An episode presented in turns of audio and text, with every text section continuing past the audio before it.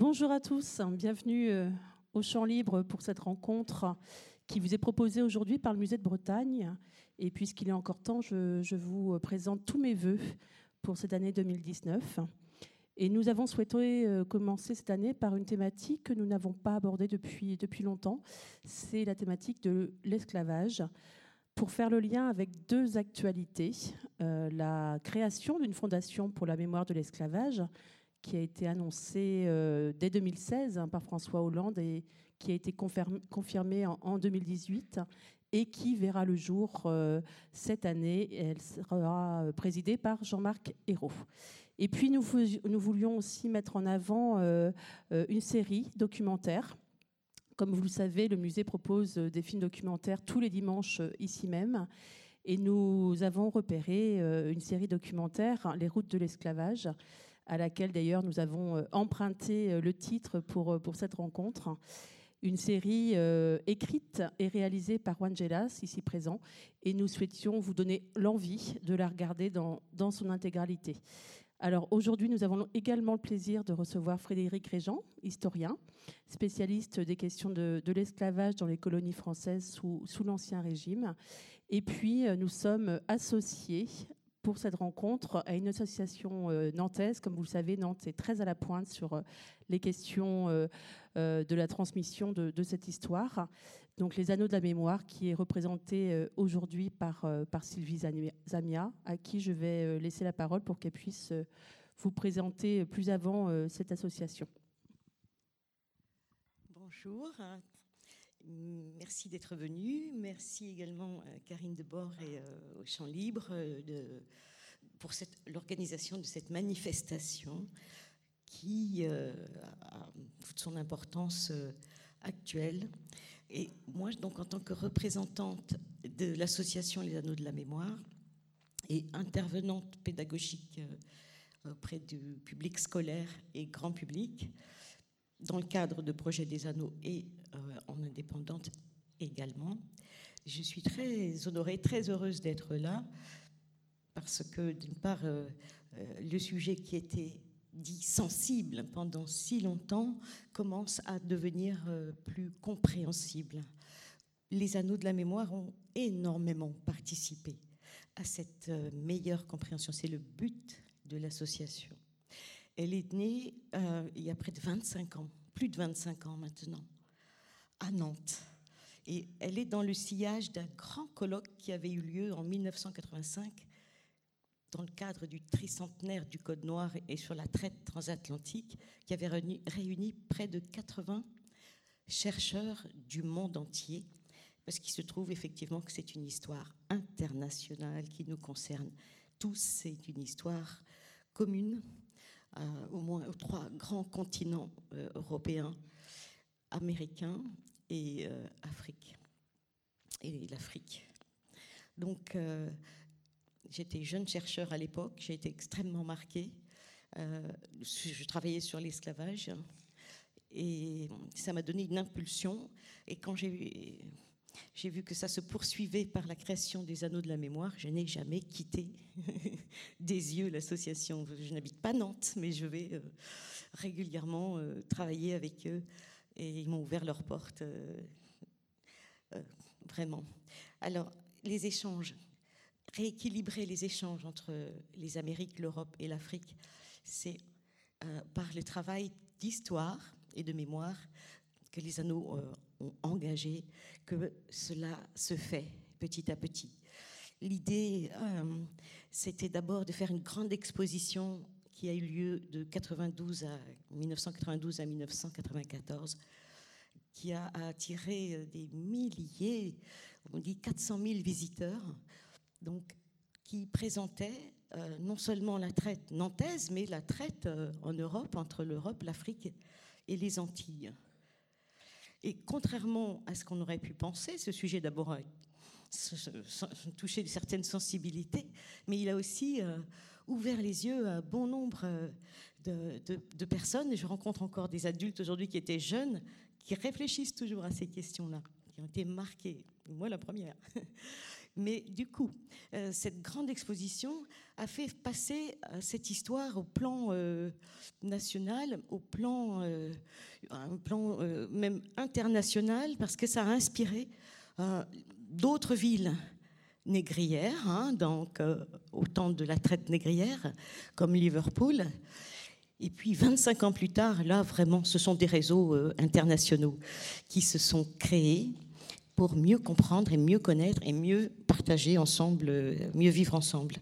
Donc ensuite, l'association ne s'est pas arrêtée à cette exposition. Elle a fait euh, d'autres expositions. Euh, donc la plus récente, qui était avec euh, le Cameroun, le Sénégal, Haïti, la, Barbuda, et puis Antigua, Nantes. Voilà, je crois que j'ai pas oublié. bon, voilà où on en est aujourd'hui. On travaille euh, vraiment, les historiens du monde entier travaillent ensemble et font profiter au grand public leurs connaissances, euh, comme vous allez le découvrir avec la série. Il y a eu euh, de paroles d'esclaves, mémoire des lieux sur la photographie, Haïti, d'Haïti à Haïti, une autre exposition avec la Louisiane, et une autre exposition également sur euh, des bords de Loire à l'île de la Tortue, et même des bords de Loire au Mississippi. Vous voyez, euh, on se rejoint euh, d'un continent à l'autre. Il y a eu aussi la création d'un réseau international de grandes villes qui a noué des liens jusqu'à aujourd'hui. Et puis, surtout, aujourd'hui, donc les actions pédagogiques continuent, il y a des outils, et il y a une sacrée équipe, je dois dire. Euh, c'est comme euh, s'embarquer quand on, quand on les voit travailler et qu'on peut être, euh, avoir la chance d'être à leur côté. parce que c'est, on croit que c'est périlleux de travailler sur l'esclavage, mais c'est passionnant. C'est, c'est vraiment très, très enrichissant. Donc il y a aussi des ouvrages que vous pourrez découvrir à la sortie. Donc ça s'appelle les cahiers des anneaux de la mémoire. Il y a plus de 200 chercheurs, auteurs, euh, de ces cahiers, mais pas que, c'est aussi interdisciplinaire. Et c'est vraiment une sorte de manière d'essayer de, d'une part, de faire connaître à tout public les, travaux des chercheurs. Éric Régent a participé à l'un des cahiers, et des gens d'autres disciplines, des sociologues, des, euh, des artistes également, parce que l'art est dans cette histoire. Donc vous pourrez, euh, si cela vous intéresse, euh, les découvrir. J'ai un exemplaire de chaque. On en est au numéro 18. Il m'en manque même quelques-uns. Et le dernier est sur la Guadeloupe. Mais à la base, c'est vraiment travailler sur la mémoire. Travailler sur la, comment relier, se relier à nos origines pour n'importe qui, et essayer de, se réparer aussi un petit peu, quel que soit euh, l'endroit où l'on se trouve, euh, on, va, y trouver son compte. Donc euh, voilà, les travaux. Merci à vous. Merci beaucoup. Alors on va laisser de ce pas la parole à Frédéric Régent Juan Gelas, une rencontre animée par Arnaud Vasper. Et juste un petit mot pour vous dire qu'il y a également euh, notre euh, libraire partenaire, le Forum du Livre, qui vous attend à la fin de leur rencontre avec des ouvrages de Frédéric Régent. Bonne rencontre, bon après-midi. Merci. Bien, bonjour, et donc je suis ravi de vous retrouver pour euh, cette rencontre avec Juan Gelas et Frédéric Régent, dans lequel nous allons nous intéresser à la fois à l'histoire et à la mémoire de l'esclavage, une histoire euh, française mais qui s'inscrit aussi, vous le savez, dans une histoire euh, globale. Nous essaierons de voir euh, tout cela ensemble, de l'esclavage jusqu'à l'abolition et ce qu'il peut rester aujourd'hui de cela. Avec nous donc Juan Gelas, vous êtes documentariste et le co-auteur avec Fanny Glissant et Daniel Cattier d'une série de films documentaires dont nous verrons plusieurs extraits lors de cette conversation Les routes de l'esclavage, série qui euh, a été diffusée en mai dernier sur la chaîne Arte, qui est accompagnée par un livre que voici, qui s'appelle également Les routes de l'esclavage, qui est écrit par euh, Catherine Coquery-Vidrovitch. À vos côtés, donc Frédéric Régent, vous êtes historien, enseignant à l'université Paris 1 Panthéon-Sorbonne, auteur de plusieurs livres sur le sujet, parmi lesquels les colonies, la Révolution française, la loi qui était parue aux presses universitaires de Rennes. Libre et sans faire, un ouvrage dans lequel vous faites entendre des esclaves de la Guadeloupe, de la Réunion et de la Martinique dans la première moitié du 19e siècle, notamment lors de procès. Et puis ce livre que j'ai euh, avec moi, La France et ses esclaves, dans lequel vous racontez euh, les années 1620-1848 de la colonisation aux abolitions, parce que vous le savez, euh, la France ne fait jamais rien comme les autres. Donc il y a eu euh, deux périodes d'abolition lors de la Révolution française et en 1848 avec Victor euh, Schulcher. Vous êtes également, Frédéric Régent, le président du Comité national pour la mémoire et l'histoire de l'esclavage. Une première question personnel que je vais vous poser à tous les deux, et peut-être d'abord euh, euh, Juan Gelas, c'est pour savoir comment vous en êtes venu, vous, à ce sujet. Vous avez participé à d'autres films documentaires euh, auparavant, et notamment avec Pascal Blanchard, Noir de France, mais quelle question a pu motiver votre intérêt pour cette histoire et cette mémoire de l'esclavage? Oui, merci. D'abord, bonjour à tout le monde. C'est vraiment un grand plaisir de voir une salle pleine comme ça. Et j'espère qu'on va bien échanger dans le temps qui va venir. Écoutez, moi, c'est vrai que moi, ce qui m'intéresse euh, quand je fais, j'écris et je réalise des films documentaires, c'est d'essayer de, comprendre euh, qu'est-ce qui a construit le monde dans lequel nous vivons aujourd'hui, comment ce monde se construit et s'est construit. Donc, euh, je suis venu un peu à travers ce prisme-là à des films qu'on pourrait appeler des films d'histoire. je ne suis pas historien, mais j'y suis venu par ce biais, par cette interrogation sur le présent. Donc le projet précédent que j'avais écrit avec le, avec le, sur lequel euh, j'avais collaboré avec Pascal Blanchard, dont vous parliez, qui s'appelait Noir de France, c'était une série de films aussi sur l'histoire 19e et 20e siècle principalement des Afro-Français, des Afro-descendants français. Parce que quand j'ai écrit ce film euh, il y a quelques années de ça maintenant, euh, il y avait très peu de choses disponibles dans l'espace, on va dire, public sur cette histoire qui est aussi notre histoire nationale qui est aussi l'histoire de 2 millions maintenant de Français d'aujourd'hui, et que donc il y avait un vrai, ce que j'appellerais moi un déficit de savoir, donc ce qui est la porte ouverte pour dire un peu n'importe quoi. Et voilà, donc c'était ce qui m'avait guidé dans ce premier travail. Et quand j'ai entendu parler de ce projet des routes qui est devenu les routes de l'esclavage, qui était déjà existant, euh, voilà, il y a eu la, la, même résonance. Je me suis dit, voilà, c'est aussi peut-être une autre manière de raconter par le temps long le, notre monde d'aujourd'hui. Le temps long et la géographie euh, est très éclatée. Hein, euh, mondiale, il, y a plusieurs, il y a plusieurs continents et l'histoire longue, c'est parce que vous commencez dans l'Antiquité. Alors, pour de oui, euh, il y a une mention. On commence vraiment au VIe siècle jusqu'au XXe. Hein, donc après les abolitions, vous verrez aussi pourquoi on a voulu dépasser cette, ces dates de l'abolition pour voir un peu quel monde se construisait après les abolitions. Voilà, et donc j'ai entendu parler de ce projet qui était, qui était déjà dans les tiroirs, euh, qui, j'en parlais tout à l'heure quand on s'est rencontrés, qui a été difficile à, vendre aux diffuseurs. Il y avait des interrogations, des craintes. Euh, mais en fait, toujours est-il qu'il y avait une équipe euh, qui était déjà au travail, que j'ai rejoint. Et c'est vrai que l'équipe aussi, une productrice guadeloupéenne martiniquaise, deux réalisateurs afro-français, un afro-belge afro-belge et afro-français et moi. Et je me suis dit, voilà, là peut-être que cette combinaison pourrait être intéressante pour coécrire et raconter cette histoire. Donc on l'a abordée comme une histoire globale du 6e au 20e. C'est pas du tout une histoire, on a, on a décidé de le raconter pas du tout d'un point de vue français, mais d'un point de vue global. Euh, avec un prisme. Donc c'est vraiment plutôt une histoire de la traite négrière plutôt que de l'esclavage. Plus précisément, c'est quelles sont les traites, comment les traites se sont construites, quels espaces elles ont construits, et du coup, qu'est-ce qu'elles ont construit. J'utilise beaucoup le mot construire, mais la race, des formes de domination économique, etc. etc. Voilà. Voilà, puis un film très varié euh, dans son esthétique, on le verra tout à l'heure avec les extraits, puisqu'il y a à la fois des, interviews euh, et puis euh, des films animés, des dessins animés pour raconter certaines périodes de l'histoire. Je repose la même question pour vous cette fois-ci, Frédéric Régent, savoir en tant qu'historien, comment vous en êtes venu à vous intéresser à cette histoire de, de l'esclavage, avec quelles questions également? D'accord, merci beaucoup. Bonjour à tous. Donc, je remercie donc les champs libres de m'avoir invité. alors, je, dirais que c'est plutôt l'étude de, de l'esclavage, des sociétés esclavagistes qui m'ont construit en tant qu'historien. J'ai d'abord fait une maîtrise sur l'expédition d'Égypte de Bonaparte. Et puis, lorsque j'ai commencé mes débuts professionnels, j'étais affecté en Guadeloupe, dont je suis originaire. Et puis, j'ai trouvé intéressant de travailler sur la Révolution française en Guadeloupe.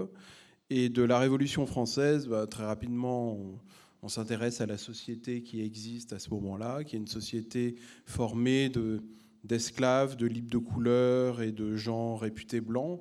Et, voilà, c'est comme ça que je suis rentré dans l'histoire de l'esclavage, d'abord sous le prisme de l'histoire de la Révolution, euh, et puis ensuite dans les recherches que j'ai faites par la suite, euh, j'ai élargi euh, mes connaissances au-delà de la période révolutionnaire, 17e, 18e, première moitié du 19e siècle.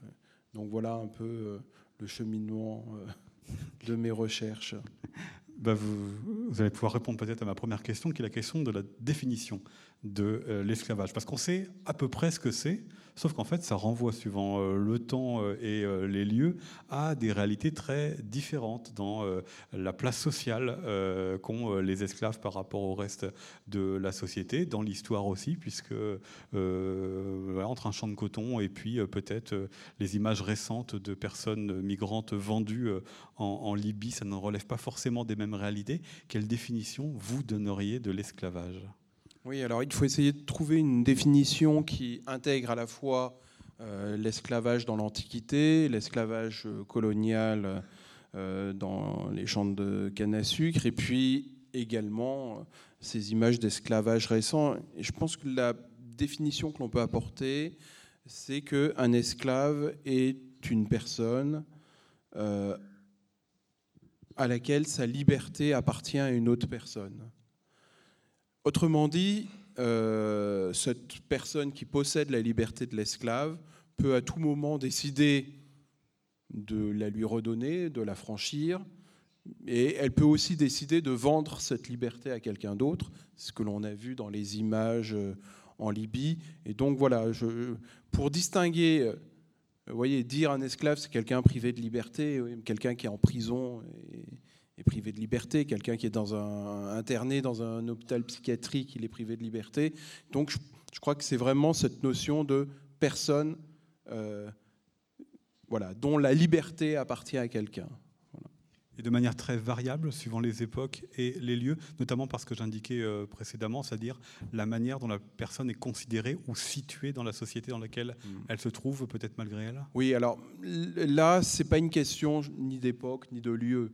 Euh, c'est-à-dire que dans l'Antiquité, vous aviez des esclaves qui étaient euh, des savants euh, dans l'Antiquité grecque, et puis au même moment, vous aviez certains qui étaient qui travaillaient dans des mines, dans des conditions absolument affreuses.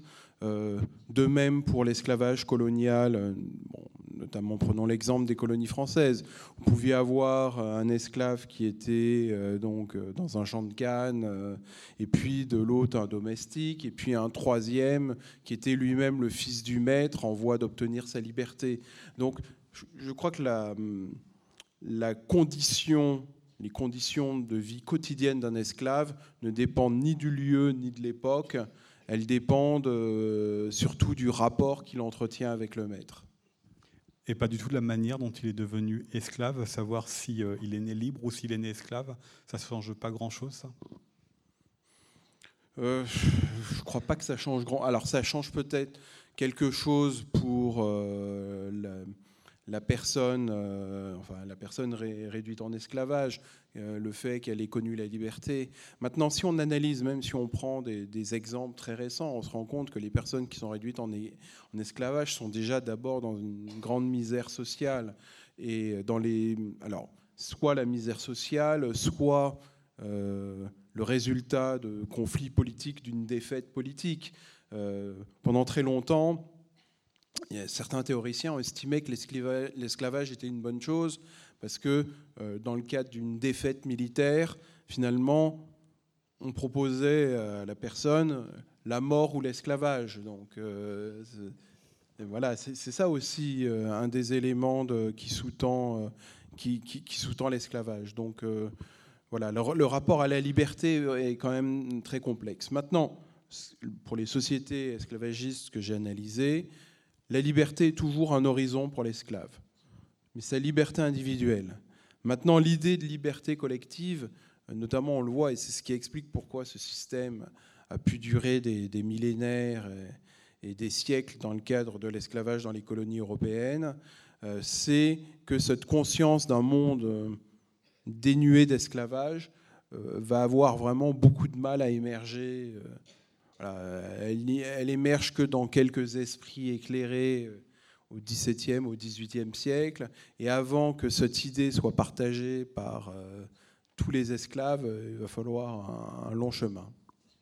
Quels sont les, arguments qui euh, légitiment l'esclavage? Vous avez parlé de la question euh, militaire. Il y a euh, notamment sur le continent africain, lors de la conquête arabo-musulmane, un besoin d'esclaves pour bah, simplement avoir des troupes. Mais on connaît aussi l'esclavage pour des raisons économiques, de travail, hein, dans les colonies françaises. C'est ça pour vous les deux grandes raisons qui légitiment, justifient, au lieu des esclavagistes, l'esclavage? Les, esclavagistes n'ont pas tellement besoin de se justifier. Ils se rendent compte que c'est un système productif qui leur apporte de l'argent, donc euh, ils y ont recours. On le voit d'ailleurs aujourd'hui, alors que l'esclavage est condamné dans toutes les conventions internationales, dans toutes les déclarations universelles concernant les droits de l'homme, euh, des gens pratiquent encore l'esclavage. C'est qu'il y a un intérêt économique et financier à le faire. C'est avant tout, donc ça c'est euh, la cause.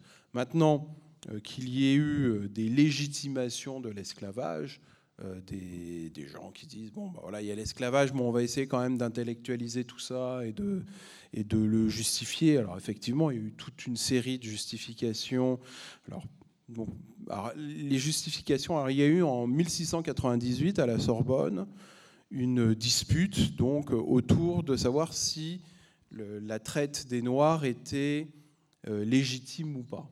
Et donc, les arguments de ceux qui étaient pour et de ceux qui étaient contre ont été exposés. Alors, ceux qui étaient pour, leurs arguments étaient les suivants. C'était un, alors, de dire que euh, finalement les esclaves étaient plus heureux aux Antilles que dans leur propre pays. Aux Antilles, au moins, ils seraient christianisés. Enfin, c'est pas moi qui parle, hein, c'est les gens de, de l'époque. Alors que dans leur euh, territoire d'origine, ils, vivaient un esclavage encore plus insupportable, en étant athées et en plus en risquant même euh, de l'anthropophagie. Euh, voilà. Ensuite, deuxième élément, c'était de dire, bah oui, bah comme les rois africains pratiquent ce commerce, vendent des hommes, bon, pourquoi se priver? Et donc voilà, c'est l'argumentation était autour de ça. Ensuite, il y a eu une autre argumentation qui s'est ajoutée, c'est une argumentation religieuse en disant que euh, voilà, les Noirs descendants de, Canaan, euh, un des petits-fils de Noé, donc auraient été réduits en esclavage parce que euh, c'était une, race destinée à l'esclavage. Voilà en gros mais en gros, ceux qui ont des esclaves, ils ne se posent pas la question. Ils sont nés en étant, en ayant eu des esclaves, voilà, ils héritent d'esclaves, donc ils continuent, ils continuent à en avoir. Et euh, pour vous montrer que c'est pleinement intégré dans la société, euh, lorsque des esclaves deviennent libres, donc ce que l'on appelle les libres de couleur, eh bien dès qu'ils ont un peu quelques moyens, ils deviennent eux-mêmes propriétaires d'esclaves. Donc euh, voilà, je pense qu'ils n'ont même pas à, se à légitimer. Bon, finalement, il n'y a pas tant d'écrits que ça. Alors, les écrits pour légitimer l'esclavage arrivent quand justement il y a des écrits pour le dénoncer le condamner. Tant qu'il n'y a pas ce type d'écrit, euh, bon voilà, ça existe, ça existe. On retrouve le même phénomène ailleurs que là, parce que vous parlez surtout de la sphère européenne et américaine, mais dans les autres lieux de l'esclavage, on retrouve aussi ailleurs cette absence totale de questionnement pour euh, légitimer, légitimer moralement, légitimer pour des raisons matérielles l'esclavage? Puis après, Juan Gelas. Oui, euh, ailleurs, lorsqu'on étudie les sociétés, par exemple en Afrique, euh, ou même en Inde contemporaine, où de l'esclavage moderne se pratique, on est exactement dans, les mêmes ressorts et personne ne se pose la question. Enfin, voilà, personne n'a besoin de justifier bah, pourquoi je vends mon enfant? Bah, bah, j'ai besoin d'argent, je le vends. Enfin. Angela, je ne sais pas si cette question de la, légitimation, vous avez quelque chose à rajouter avant qu'on regarde un premier extrait? c'est vrai que ce que dit Frédéric, euh, il y a très peu, enfin ce qu'on a découvert dans le, recherche d'écriture de, nos films, c'est que sur l'échelle du temps long, il y a très peu d'écrits qui justifient jusqu'au 18e, 19e siècle euh, les systèmes de traite.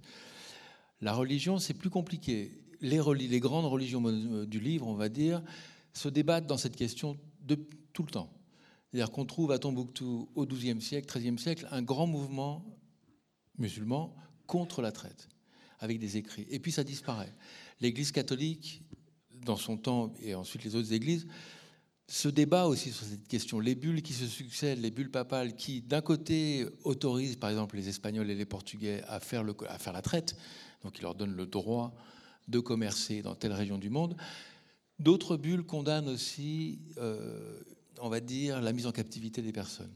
Donc il y a, des fluctuations comme ça parce que, la religion euh, euh, est complexe et s'adapte aussi aux conditions, par exemple, économiques et du marché de, de différentes périodes.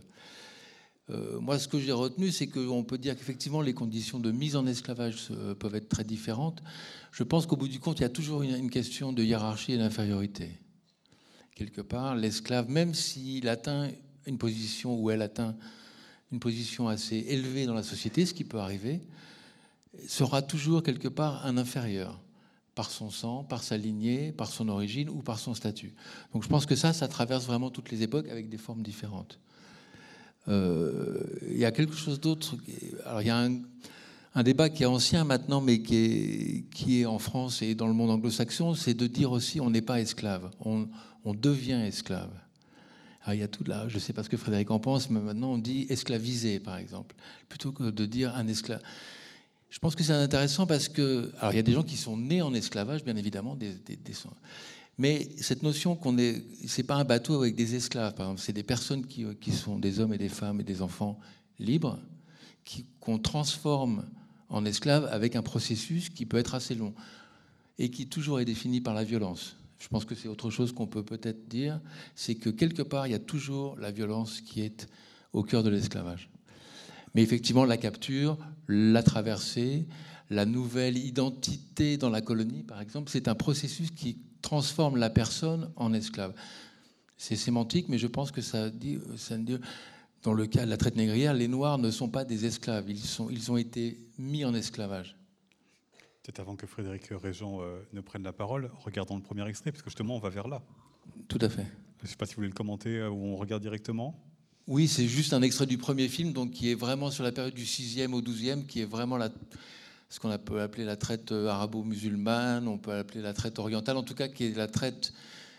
Et là, vraiment, on a commencé notre série là-dessus parce que là, il y a vraiment la mise en place d'un système de traite, c'est-à-dire des routes de commerce, des, intermédiaires, des personnes dont c'est le métier d'acheter et de vendre, et des sociétés qui se construisent avec les captifs et les esclaves africains. Et donc là, euh, voilà, c'est un extrait de ce premier film. Donc on est sur l'ère géographique de, du Caire jusqu'à Tombouctou. Le film a été euh, se balance entre le, monde arabe, c'est-à-dire le Caire, et le monde euh, subsaharien qui va devenir musulman, et que là, à Tombouctou. Donc au bord du Grand Empire du Mali de l'époque. Premier extrait.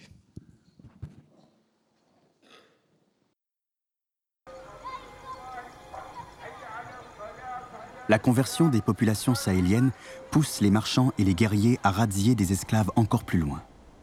La traite s'étend au sud de l'empire du Mali, où vivent des populations animistes que le géographe arabe Al-Dimashki relègue dans les franges de l'humanité.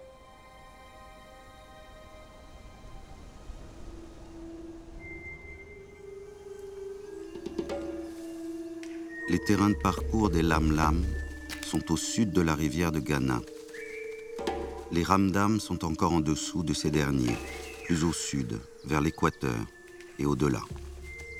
À l'ouest, ce sont des gens sauvages, pour la plupart, et sans religion. c'est à peine s'ils savent s'exprimer. Ce sont des gens plus proches de l'animal.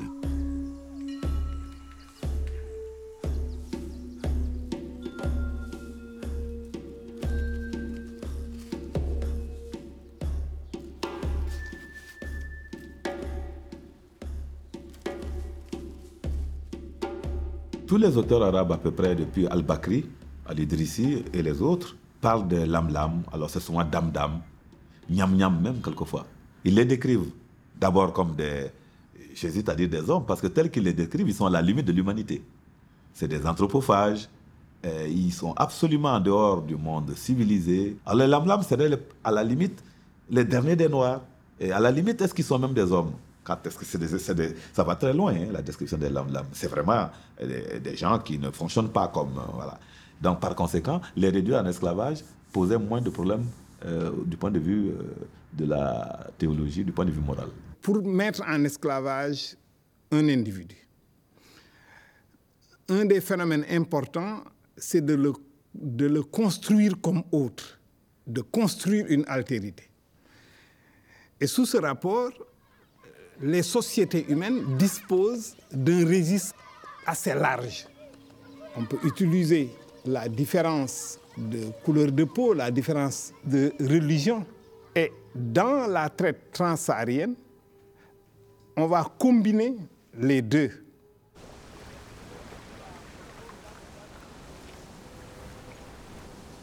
L'histoire de Tombouctou se confond avec celle de l'esclavage. La légende veut que la ville tienne son nom d'une vieille esclave chargée autrefois de surveiller le puits où s'abreuvaient les troupeaux. Tombouctou viendrait du mot tim, puits en langue touareg, et du prénom de cette femme, Bouktou.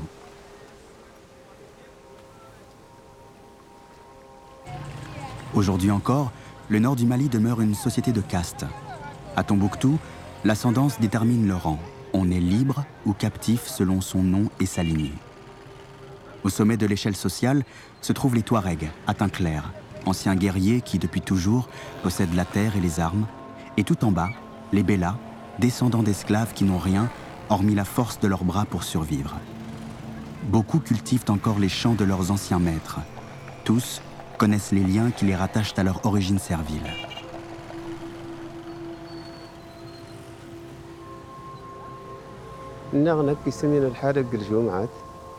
يمددغن توسي تمددغن هيلا. نبكي مارا وين نستزارت نموس الدين تشيسي مارا وين نسن الضاش نشضش تنتشو غدارة اللن قلت اللباني نيني أباني ميشوغن. مش ماشي لي.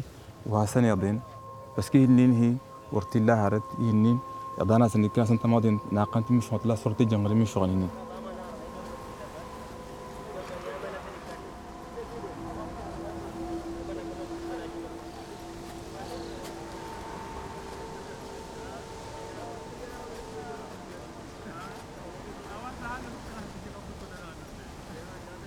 L'intérêt des maîtres, c'est de faire croire à l'individu qu'il est esclave, non pas parce que un jour on lui a opposé un rapport de force qui est réversible, mais parce que par sa nature, il est destiné à être un esclave.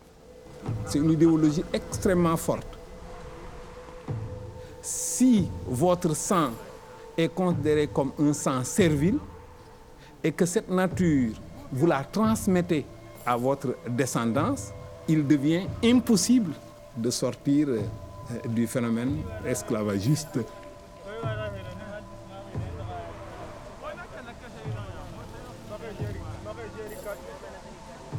À mesure que la traite se développe, certains peuples se voient assigner à jamais le statut d'esclave.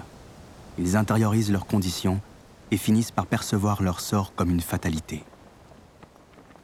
En créant des lignées entières d'esclaves, la traite transsaharienne réussit à produire des esclaves sans avoir recours à la violence physique.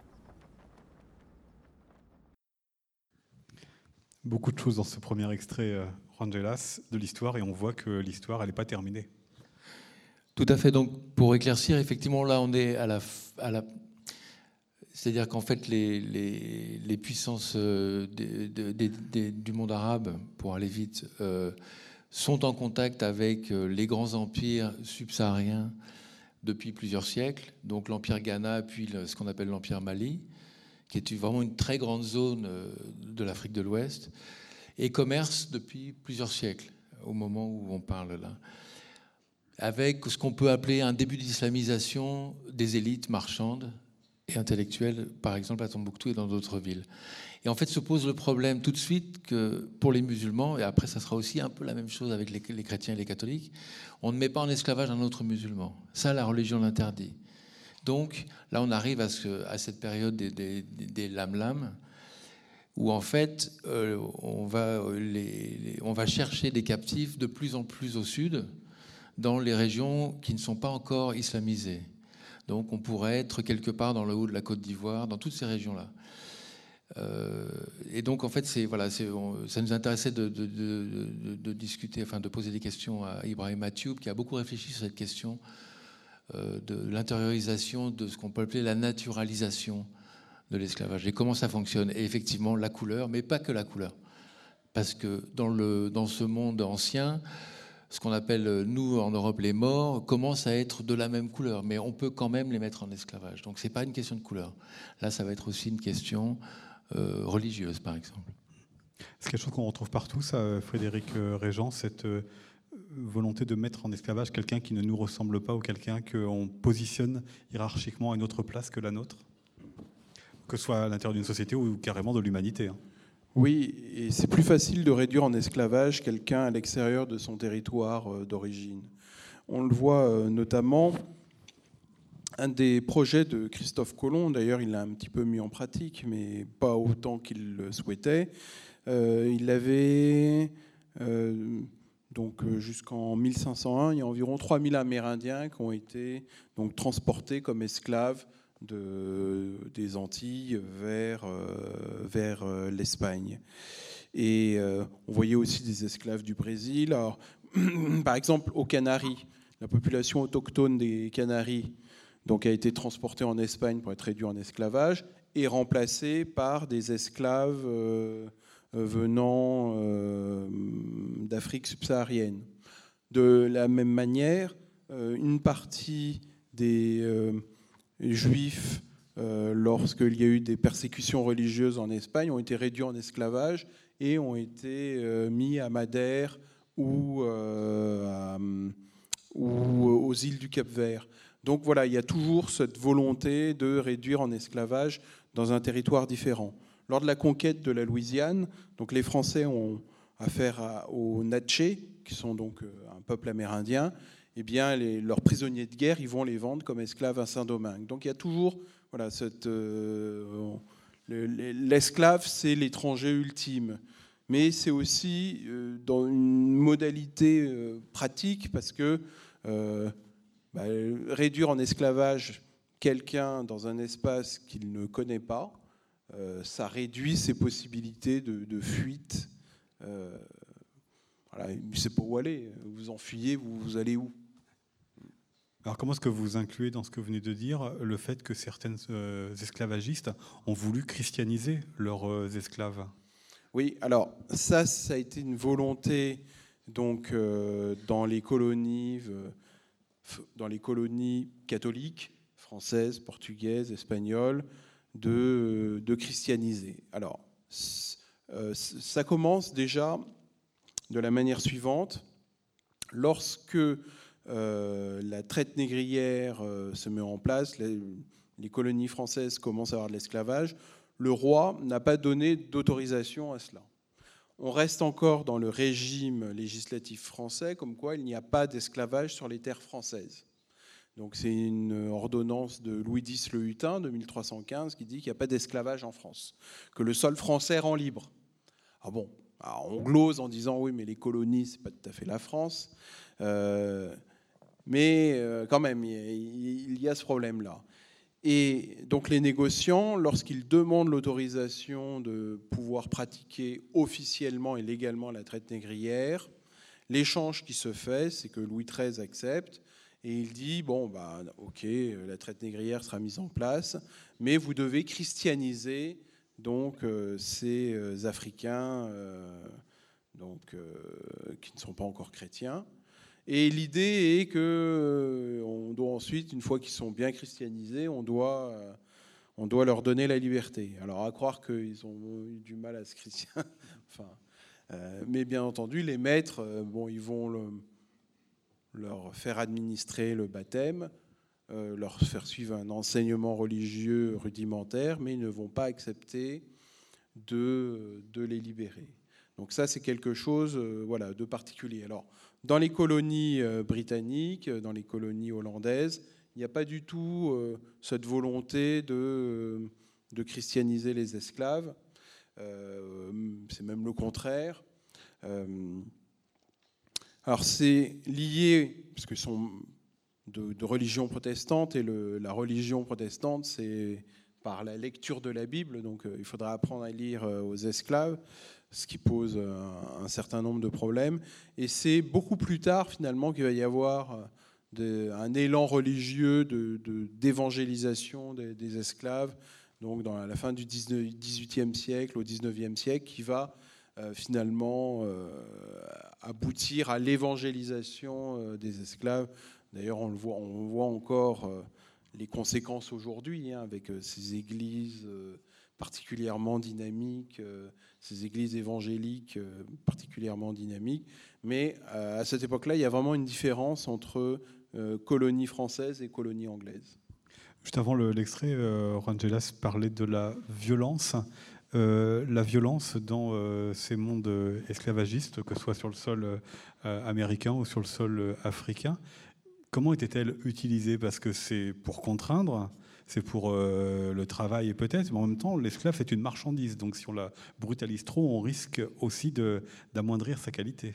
Oui, bah voilà, bah, c'est entre guillemets tout un dosage, c'est-à-dire il faut être suffisamment brutal pour impressionner, mais pas trop pour euh, quand même conserver une main d'œuvre en, en état de travailler. Alors récemment, donc j'ai fait des donc mes recherches sur euh, les propriétaires d'esclaves. J'ai étudié le début de la colonisation dans les Antilles françaises. Et au début de la colonisation dans les Antilles françaises, la première main d'œuvre qui est utilisée euh, va être formée d'engagés.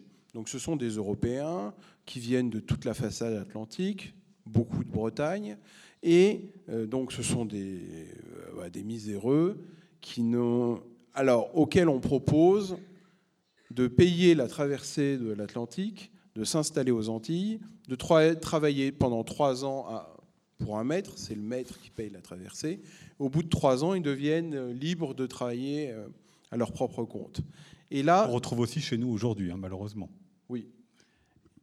Et là, dès, euh, le, dès le départ, on voit un recours à la violence qui est exercée.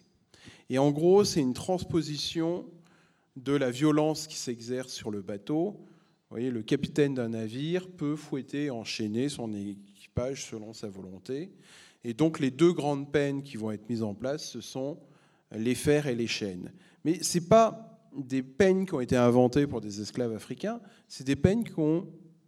C'est un système qui s'est mis en place dès la servitude européenne. Et tous les témoignages que l'on a sur cette première euh, colonisation euh, nous montrent l'extrême violence de. euh, alors, à un moment où la violence commence à diminuer en Europe, les colonies deviennent vraiment un lieu de défouloir de, de la violence, qui s'exerce dans un premier temps contre les Européens. Et d'ailleurs, ces mêmes engagés, lorsqu'ils deviennent eux-mêmes maîtres, font exactement la même chose que ce qu'ils ont subi. C'est une violence qui est régulée ensuite par euh, des systèmes de loi, je pense euh, notamment au Code noir, Voilà, alors, qui, peut- qui, peut- qui mentionne hein, l'usage de la violence dedans. Voilà. Alors, l'édit de mars 1685, euh, qui va s'appeler Code noir sous l'impulsion d'éditeurs en 1718. Donc, C'est pour ça que c'est toujours inapproximatif de dire le Code noir de Colbert. Bah, Enfin, déjà, l'édit est enregistré deux ans après la mort de Colbert. Et euh, donc, les dispositions sont les suivantes. Elles donnent un pouvoir domestique au maître. Donc, le maître peut fouetter et enchaîner l'esclave. Donc pas de différence avec le capitaine d'un navire qui peut fouetter et enchaîner un membre de son équipage. D'ailleurs, chose drôle de coïncidence, c'est que le fouet Et les chaînes sont abolies dans la marine en 1848, la même année que l'abolition de l'esclavage par la Seconde République. Donc les, euh, ensuite, le même édit de mars 1885 indique que l'esclave, le maître, ne peut ni mutiler ni tuer son esclave. Et donc pour euh, des faits euh, délictueux ou criminels, l'esclave sera jugé par des juges royaux. Voilà, donc c'est en gros ce que dit la loi. Maintenant, la pratique de la loi est différente. On est très très loin quand même du lieu de pouvoir, donc on peut s'affranchir. Oui, voilà, on est très loin du pouvoir. il y a très l'esclave n'a pas le droit de témoigner contre son maître pendant la plus grande partie de la période esclavagiste. Donc, euh, poursuivre un maître euh, pour mauvais traitement, on va avoir des exemples dans les années 1840, mais même à une époque où c'est possible, on se rend compte que le plus souvent, le maître est acquitté parce qu'il est lui-même jugé par d'autres propriétaires d'esclaves. Donc il y a une différence entre la loi et la pratique de la loi. Bah, c'est comme aujourd'hui. Euh, voyez, si on, pensait que notre société fonctionne selon le code de la route, donc ça voudrait dire que tous les piétons passent au petit bonhomme vert sur les passages piétons, ce qui est vraiment loin d'être le cas dans notre pays. Euh, et là, c'est exactement la même chose. C'est pas parce que l'édit de mars 1885 dit que les maîtres ne vont pas tuer et mutiler les esclaves que les maîtres ne tuent pas ou ne mutilent pas les esclaves. Avant qu'on, oui, alors oui, très rapidement, je pense qu'il y a aussi la valeur d'exemple dans la violence euh, mise en scène qu'on va voir. Euh, nous, on a travaillé sur, vous verrez pas, mais c'est dans les films sur des témoignages de, capitaines de bateaux qui sont des personnages très importants. C'est vraiment souvent eux les armateurs, ou en tout cas c'est eux qui mènent l'expédition de la capture jusqu'à la livraison. Donc ils ont intérêt à protéger leurs marchandises. Bien évidemment, j'utilise les mots directement c'est les mots de l'époque. Hein. Donc, donc, par exemple, sur un bateau, s'il y a une révolte, il y a des révoltes sur énormément de bateaux. La plupart euh, ne, pas, seront pas des succès. On va prendre une personne, on va faire monter toute la cargaison de captifs sur le pont et on va exercer une violence extrême sur une personne. Euh, Rediker, par exemple, qui a beaucoup travaillé sur l'histoire maritime euh, américaine, dit, euh, vers les Amériques, dit le pont est couvert de sang. Il y a des descriptions de chirurgiens à bord des bateaux où on mutile, où on. À valeur d'exemple. Pareil, euh, ensuite, dans les plantations, euh, Frédéric, tu, pourrais peut-être en parler mieux que moi, mais je pense qu'il y a toujours cette valeur d'exemple. Donc, on va infliger une peine très, très brutale sur un esclave qui s'est échappé devant les autres. Pour dire voilà ce qui se passe, si vous essayez de fuir, voilà ce qui se passera on mettra du sel dans vos plaies, on vous coupera les membres, etc. Et aussi, il faut se souvenir qu'on est dans des sociétés où de plus en plus les maîtres, les blancs, je vais dire pour utiliser le terme rapidement, sont extrêmement minoritaires. Donc le rapport de force euh, de population, et euh, donc il faut bien utiliser, enfin en tout cas la violence est utilisée comme, euh, comme une façon de garder le pouvoir. Si on est sur du 10%, 20% de la population, par exemple, il y, a, un journal de Tisselwood qui est un maître de plantation qui a écrit son journal pendant une vingtaine d'années alors qu'il avait sa plantation en Jamaïque, qui raconte très précisément le fait d'être tout seul comme blanc au milieu d'une armée de noirs, comme il l'a décrit. Donc la violence est aussi utilisée pour garder sa place. Et ce qu'il faut ajouter, c'est que le maître dispose d'une partie des esclaves pour exercer cette violence. Sur une plantation d'une centaine d'esclaves, c'est pas le maître qui donne le fouet, c'est euh, deux, trois esclaves commandeurs qui sont à sa botte. Et on a un certain nombre de témoignages qui nous disent que les femmes domestiques sont aussi là pour espionner les autres, pour savoir s'il n'y a pas des, complots euh, qui, qui, se trament. Alors, euh, on a des exemples dans les îles britanniques où il y a un complot qui s'achève par, au bout d'un moment, les autorités disent non mais attendez, si alors que c'est juste un complot, euh, il y a une centaine de condamnés à mort, euh, donc, enfin avec des expositions des cadavres, enfin bon bref. et les autorités sont là en train de dire bon, il faudrait peut-être qu'on s'arrête, parce que sinon il y aura bientôt plus d'esclaves dans l'île, alors que c'est juste un complot. Donc oui, voilà, il y a une véritable terreur des maîtres vis-à-vis, donc peur de l'empoisonnement, peur des révoltes, euh, qui explique aussi ce déchaînement de violence. Mais il ne faut pas oublier non plus que nous sommes dans des sociétés, sous l'Ancien Régime, des sociétés qui sont violentes. C'est-à-dire que des peines qui sont transposées dans les colonies, les oreilles coupées, le marquage au fer rouge, sont des peines qui existent dans l'arsenal répressif français. Hein, les prostituées sont marquées au fer rouge, les galériens, on leur coupe les oreilles. Donc euh, voilà, on est quand même aussi dans, la continuité euh, de, choses qui se pratiquent en France euh, à la même époque. Hein. Rien qu'à voir le supplice de Damien qui, avait égratigné le roi. Enfin, il voulait, le tuer, il voulait tuer Louis XV. Hein. Bon. mais il avait juste égratigné. Enfin, c'est absolument abominable. Quoi. On, essaye de le maintenir en vie le plus possible pour le faire souffrir au maximum. Juste pour qu'on se rende compte des proportions, pas de la violence, mais du nombre, euh, dans les lieux où l'esclavage se pratiquait, quel était le, le, pourcentage à peu près d'humains libres et d'humains esclavagisés Alors, euh, si on prend l'exemple de Saint-Domingue en 1790, c'est 90% d'esclaves, 5% de libres de couleur, 5% de blancs. Donc effectivement, on comprend qu'ils sont extrêmement minoritaires, il faut trouver des moyens pour euh, asseoir le pouvoir. une différence quand même entre les Antilles françaises et britanniques, où on est dans de l'ordre de 80 à 90% d'esclaves. Aux États-Unis, les esclaves sont quasiment toujours minoritaires, même dans les États les plus esclavagistes.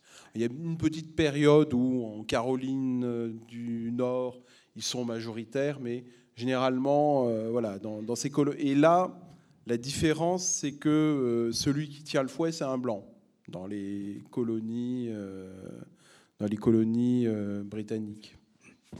Britanniques d'Amérique continentale. Hein. Je ne pas de la Jamaïque. On va à Lisbonne Rangelas Oui, tout à fait. Donc rapidement, le deuxième film s'intéresse vraiment à, on va appeler l'expansion européenne, ce que les Portugais, par exemple, appellent les découvertes, qui est un terme compliqué en tout cas, qui est de l'expansion européenne, et donc l'irruption des, marchands euh, européens, alors ibériques, espagnols et portugais, mais aussi les autres, hein, les Anglais, les, euh, euh, les, gens de l'Europe du Nord vont très rapidement participer au commerce de façon d'une autre, à travers la banque, à travers l'échange de marchandises, par exemple. Il y a une espèce de premier capitalisme qui se met en place très rapidement. Mais bon, grosso modo, le premier film, le deuxième film regarde cette expansion euh, portugaise et espagnole euh, qui, fait le tour de l'Afrique pour euh, essayer de trouver la route des épices et qui est contourné aussi les marchands arabes et musulmans et qui en route met en place les premiers systèmes, d'abord fait des captifs, et met aussi en place les premiers systèmes de plantation. Donc le film que vous verrez pas là, mais s'intéresse à l'île de Sao Tomé, qui est au, large du Gabon, où là, les Portugais la couronne portugaise met en place une, île plantation qui est quelque part, euh, certains historiens utilisent le mot de laboratoire euh, de ce qui se passera plus tard aux Amériques. Donc, euh, et là, on arrive à une période où on va parler de la présence africaine sur le sol européen. Et ça, pour moi, ça a été une grande découverte. Donc on a, on a pas mal parlé de ça dans ce film-là, c'est-à-dire que euh, pendant plusieurs siècles, les esclaves, enfin, les, captifs africains sont, travaillent sur le sol européen, ce que je ne savais pas. Euh, beaucoup dans l'Europe du Sud, donc Espagne, Portugal, Italie, Sicile, un petit peu aussi en France, hein, dans le sud de la France, donc Marseille. Ces, ces ports-là sont aussi des ports négriers. Et euh, certains historiens parlent euh, sur deux, trois siècles de à peu près un million de personnes qui ont été déportées sur le sol européen. Regardons l'extrait.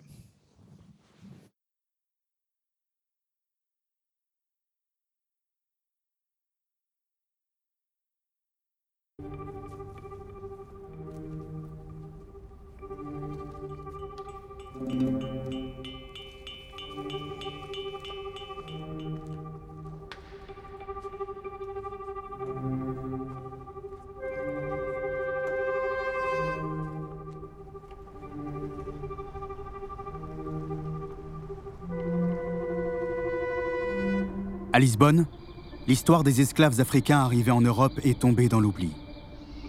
Les traces de leur présence ont été détruites lors du tremblement de terre de 1755. La ville s'est reconstruite en éparpillant les morceaux de sa mémoire.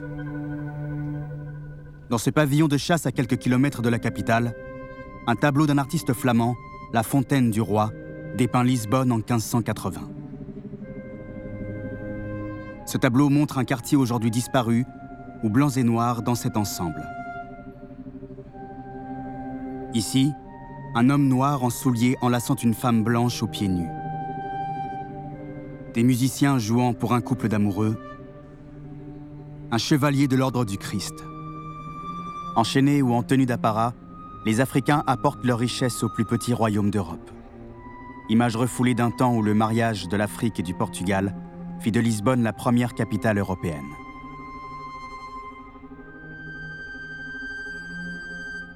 On estime que dans les années 1500, il y a déjà 10% de la population de Lisbonne qui est une population noire, alors sans compter les descendants. Séville, c'est à peu près les mêmes chiffres. Euh, Barcelone aussi. Malaga.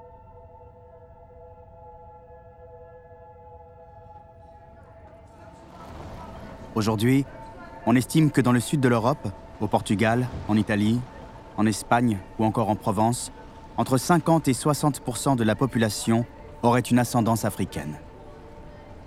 é entre nós, está na altura de falarmos entre nós, trabalharmos entre nós, começar a questionar quem fomos antes e após naus e caravelas terem levado tantos de nós. Corpos negros renegam ancestralidade africana, porque carregam as ideias e imagens construídas daqueles que alegam que nada fomos, nada construímos, nada ensinamos, ainda hoje negam presença ou herança negra na Europa pré-tráfico negreiro.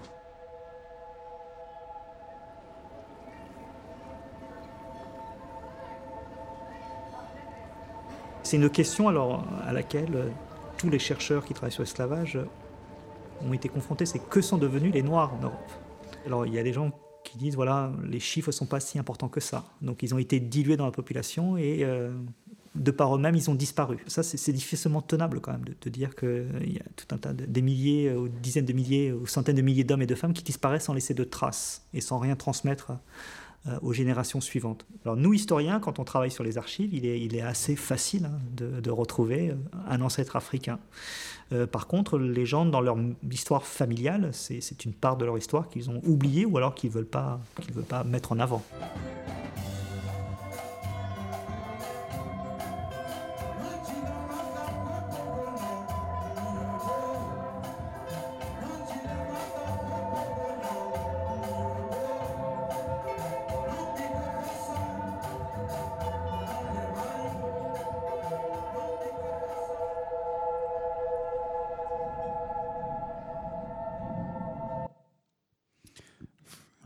Quand vous y répondez, Frédéric Régent, à cette euh, grande question que sont devenus ces Noirs d'Europe Ils sont devenus blancs? Non, mais. Euh, bah oui, vous savez, en, l'espace de 3-4 générations, les gens, à force de se mélanger, de se métisser, s'il n'y a pas d'apport euh, continu de, noirs, ils finissent par euh, devenir blancs. Hein. Moi, j'ai des exemples dans ma famille. Hein. Donc, euh, Alors justement, comment vous euh, voilà, expliquer donc, que contrairement évidemment au, au, continent américain, il n'y ait pas eu de nouveaux apports, que c'est une histoire finalement qui n'a duré qu'un temps? Alors, euh, la, la, la, la, traite africaine en direction de l'Europe, c'est surtout jusqu'en 1550. Après, ça se raréfie, mais ça se raréfie justement du fait de la demande en Amérique et euh, les possi alors euh, l'augmentation du prix des, esclaves et le fait que euh, en Europe ça devient quasi impossible d'acheter de, des esclaves et puis aussi avec une législation euh, voilà, après le tremblement de terre de, Lisbonne au milieu du XVIIIe siècle, l'esclavage va être interdit euh, euh, au Portugal. Donc euh, une raréfaction qui est liée d'une part à une demande qui est beaucoup plus forte aux Antilles et en Amérique, et puis peu à peu une législation qui va interdire l'esclavage dans la péninsule ibérique, et on aboutit finalement à cet euh, arrêt de l'arrivée donc d'Africains. Et du coup, bah, ceux qui sont là, peu à peu, enfin on le voit dans, dans ce, magnifique tableau, sont déjà dans un processus d'intégration à la population. En France, on estimait aussi au XVIIIe siècle entre 5 et 10 000 le nombre de Noirs, et, ben, ils se sont dilués dans, la population. Hein. Vous savez, en, je prends ma sœur qui a épousé donc un, Breton d'ailleurs. Euh, elle a des enfants. Ces enfants, franchement, vous, voyez aucune origine noire en les regardant. Hein. Et pourtant, leur arrière-grand-mère est, noire. Enfin, ça va très vite, hein, le, processus de, de métissage, de, enfin, ouais, métissage et même de fabrication du blanc. Euh, c'est quelque, c'est quelque... Drôle d'expression, ouais. Non, non, absolument. les textes portugais sont catégoriques là-dessus. Ils écrivent beaucoup, le, les Portugais, très tôt, sur l'importance du métissage comme un, comme un outil de domination. Ils se rendent bien compte rapidement que dans les comptoirs euh, dont on a parlé, et puis ensuite dans les colonies, ça va être compliqué d'avoir suffisamment de personnes pour tenir les endroits. Donc les, différents rois vont écrire et réfléchir sur la question des les fils de la terre, comme ils vont dire, et comment est-ce qu'on produit des, nouvelles populations qui seront au service de leur maître, parce que descendants de leur maître. Et donc ce fameux métissage qui aujourd'hui, moi ce qui m'intéresse, c'est comment c'est traduit aujourd'hui. Donc il y a toute cette notion d'un bon métissage et de quelque chose de réussi. Jusqu'au Brésil, on en parlait tout à l'heure. Que quelque part, on a réussi une, une forme assez douce euh, d'esclavage de, et son résultat, c'est une société métissée. Sauf qu'aujourd'hui, moi, ce qui m'intéresse, c'est que là, je pense qu'avec ce qu'on a construit dans ce film, d'abord, on questionne ces histoires des racines blanches et chrétiennes de l'Europe. Moi, ça m'intéresse hein, de questionner un peu les choses. Euh, c'est pas aussi simple que ça. Je veux dire, il y a eu des études ADN qui ont été faites dans certaines régions autour de certains villages autour de Lisbonne. Alors c'est compliqué de faire ces études-là. Est-ce qu'on peut, est-ce qu'on a le droit de forcer les gens à connaître leurs ancêtres? C'est leur dire vous, vous pensez comme blanc, mais en fait vos, ancêtres étaient euh, africains, par exemple. C'est compliqué. Mais toujours est-il qu'il y a eu des études qui ont été faites il n'y a pas très très longtemps au Portugal où il y avait plus d'un tiers de la population de certains villages qui était afrodescendante. Et tout le monde est blanc et se pense, surtout ce qui, est, ce qui moi m'intéresse, se pense comme blanc. Et se pense, dans des sociétés où la pureté est encore quelque chose de très fort, se pense comme plus pur. Juste, euh, Frédéric, dans le tableau donc, que vous situez, je crois, au XVIe siècle, cette question de noir et de blanc, elle se pose ou pas? Est-ce que c'est un critère pour différencier les gens?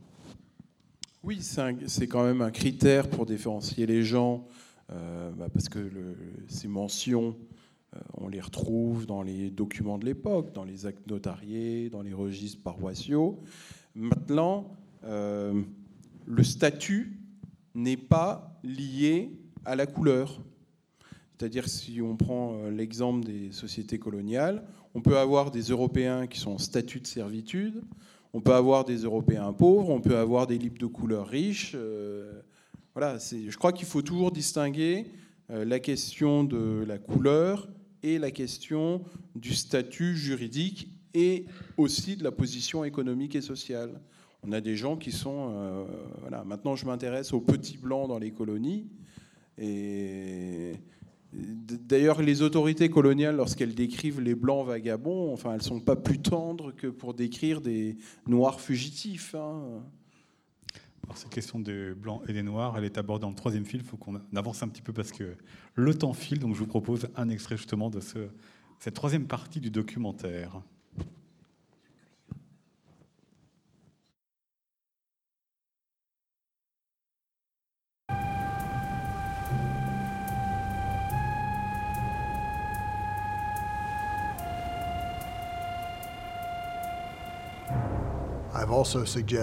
J'ai également suggéré que les bateaux négriers ont créé les catégories raciales.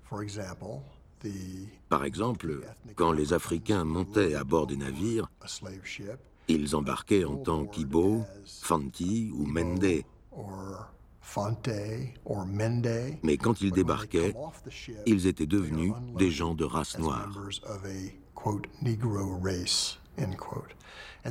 Et c'était la même chose pour les matelots. Les équipages étaient composés d'Anglais, d'Irlandais, parfois d'Africains quand ils quittaient leur port d'Europe. Mais arrivés sur les côtes d'Afrique de l'Ouest, ils étaient devenus les Blancs.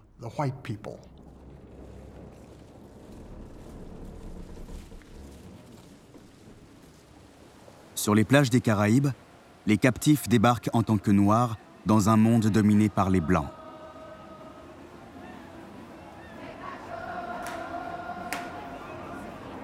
Exutoire d'une société construite par la violence et la race, le carnaval perpétue ce temps où l'industrie sucrière imposait ses cadences, ses rites, ses saisons, rythmait la vie de l'île.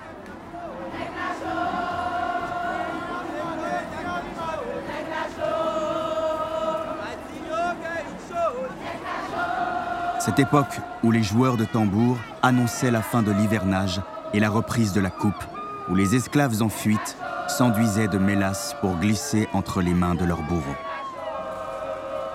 Ce qui se construit dans l'esclavage atlantique et ce qui est différent et ce qui marque la différence par rapport euh, aux autres systèmes euh, d'esclavage, c'est la construction de la race. C'est précisément cette, superposition qui se construit entre une apparence physique qui est décrite par un terme et un statut. Donc, aux deux extrêmes de ce, continuum à la fois de statut et de couleur, il y a le blanc maître et l'esclave noir. Ce terme de blanc n'existe pas avant les sociétés esclavagistes.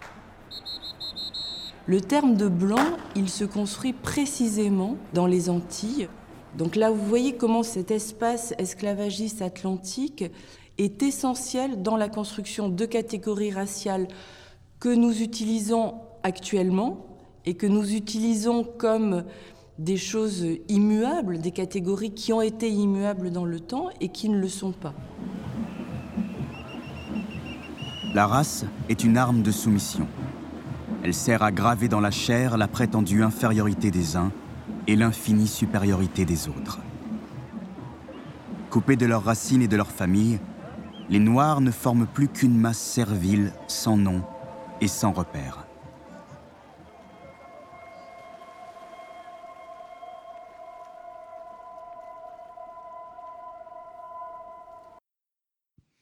Voilà, ça c'est l'un des apports, euh, si je puis dire, de l'Europe dans cette histoire de l'esclavage. Il y en a d'autres, on n'a évidemment pas le temps d'aborder tout. Il y a euh, la massification, l'industrialisation, le lien euh, au capitalisme. Mais ça, c'est pour vous, Frédéric Régent, l'un des apports importants, cette apparition des couleurs blanc-noir dans la manière dont ça introduit la différence? Oui, alors, bon, je ne suis pas tout à fait d'accord avec ce qui a été dit dans le documentaire. parce que pour moi, vraiment la, notion de race va triompher au moment de, de la victoire des idées abolitionnistes pour substituer un mode de domination à un autre. C'est-à-dire que dans les sociétés esclavagistes, le mode de domination repose sur le statut juridique, libre, esclave. Avec l'abolition, tout le monde est libre. Et dans le cas des colonies françaises, tout le monde est citoyen. Et donc, l'émergence et le développement de la race se fait à ce moment-là. C'est-à-dire, bon, ok, on est tous les deux libres, sauf que ben, toi, tu es inférieur à moi, parce que euh, pour des raisons, entre guillemets, naturelles et biologiques, euh, ce que l'on voit sur ton physique affecte aussi ton intellect. Euh, par exemple, aux, aux États-Unis, on a longtemps pensé que les Noirs pouvaient pas être fous en disant que seuls les êtres civilisés et sensibles peuvent être atteints de folie. Vous voyez euh, Donc, euh, ce qui est euh, la particularité de cet esclavage par rapport à d'autres, effectivement, c'est un esclavage qui se voit sur la couleur des gens. Et ça, effectivement, et c'est d'ailleurs ce qui va rester au moment de l'abolition. Au moment de l'abolition, les gens sont libres, mais ils ont toujours la même couleur. Et donc c'est à ce moment-là que vont triompher toutes ces idées de race. Le terme de race apparaît dans le dictionnaire en 1835, dictionnaire français. Dictionnaire de l'Académie française, il apparaît en 1835. Il apparaît deux ans après une loi qui, en 1833, donne l'égalité de la citoyenneté aux libres, quelle que soit leur couleur. C'est assez symptomatique quand même. C'est aussi l'année euh, où la Grande-Bretagne a aboli l'esclavage. Oui, c'est l'année. Euh, oui. Bon, là, on est. Je parle. Du cas français, mais peut-être influencé par ce qui se passe ailleurs. Voilà. Donc là, je, parlais du cas français. Donc euh, la race, c'est plus un héritage que de l'esclavage, plutôt que de. Voilà, je pense qu'il ne faut pas penser l'esclavage comme fondé sur le racisme. C'est plutôt l'inverse c'est le racisme qui découle de l'esclavage. Mais restons sur la question des, abolitions. Euh, c'est le 18e siècle pour euh, l'émergence, en tout cas la diffusion des idées, et le 19e qui met ça en pratique pour les continents européens euh, et puis américains, de 1833 la Grande-Bretagne jusqu'en 1888 pour le Brésil, en passant par la France à deux reprises en 1794 puis en 1848.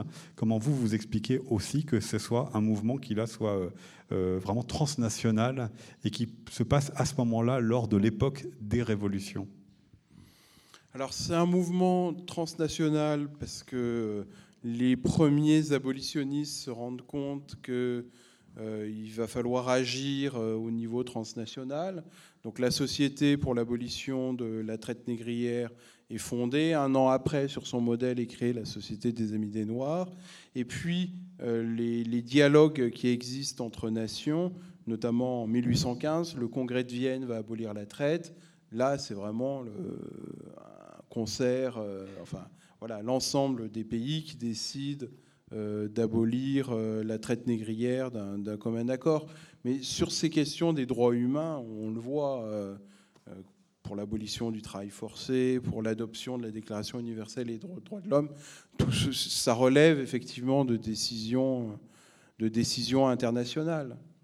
Mais avec euh, quand même un rôle prééminent de la Grande-Bretagne, qui ne fait pas ça complètement de manière désintéressée, parce qu'elle va se servir de l'abolition de la traite négrière pour pouvoir contrôler tous les navires étrangers et finalement exercer, être une sorte de gendarme des mers. Donc euh, c'est pas euh, voilà, c'est pas complètement désintéressé. Ça voulait dire quoi être libre pour un esclave? Parce qu'il faut pouvoir le vivre économiquement, matériellement. Enfin, il faut pouvoir le penser aussi. Oui, bah, faut et, être, et, être, reconnu aussi par euh, le restant de la population.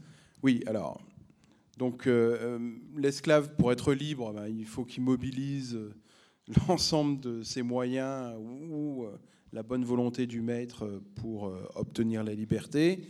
Et finalement, une, fois, un collègue me disait, et je pense qu'il avait complètement raison, le meilleur moyen de montrer qu'on est libre, c'est d'avoir un esclave. pour un libre de couleur, le meilleur moyen d'être libre, c'est de montrer qu'on est servi par quelqu'un. Et d'où finalement cette, euh, voilà, cette quête des libres de couleur. À Saint-Domingue, on estime que 25 à 30% des 500 000 esclaves appartiennent à des libres de couleur. C'est pas quelque chose de négligeable, c'est pas quelque chose de marginal les libres de couleur. Ils ont un poids, ils ont un poids économique fort. Et, euh, ce que l'on voit notamment dans, dans l'ouvrage Libre et sans faire, à travers ces témoignages, on voit ces esclaves qui sont domestiques, commandeurs, ils font tout, ils économisent euh, pour pouvoir obtenir leur liberté. Ils se disent à leur maître, voilà, je peux me racheter, j'ai réussi à économiser pour me racheter. Euh, allez, prenez l'argent et donnez-moi la liberté. Il y a vraiment, voilà, la liberté est vraiment un horizon pour les esclaves, pour eux et aussi pour euh, leurs enfants, leur famille. Mais voilà, le paradoxe de ça, c'est que le meilleur moyen de paraître libre, c'est de devenir propriétaire d'esclaves. Alors comment ça fonctionne au moment de l'abolition? Ah bah là, au moment de l'abolition, les gens sont libres, donc euh, il n'y a, plus besoin de... Mais comment est-ce qu'ils arrivent à, imaginer une nouvelle vie? Est-ce qu'ils ont des conditions? Alors non, mais il ne faut pas croire qu'avec l'abolition, la vie change. Hmm. Les gens restent dans les plantations, euh, le, système d'oppression euh, reste le même les violences euh, sont guère modifiées.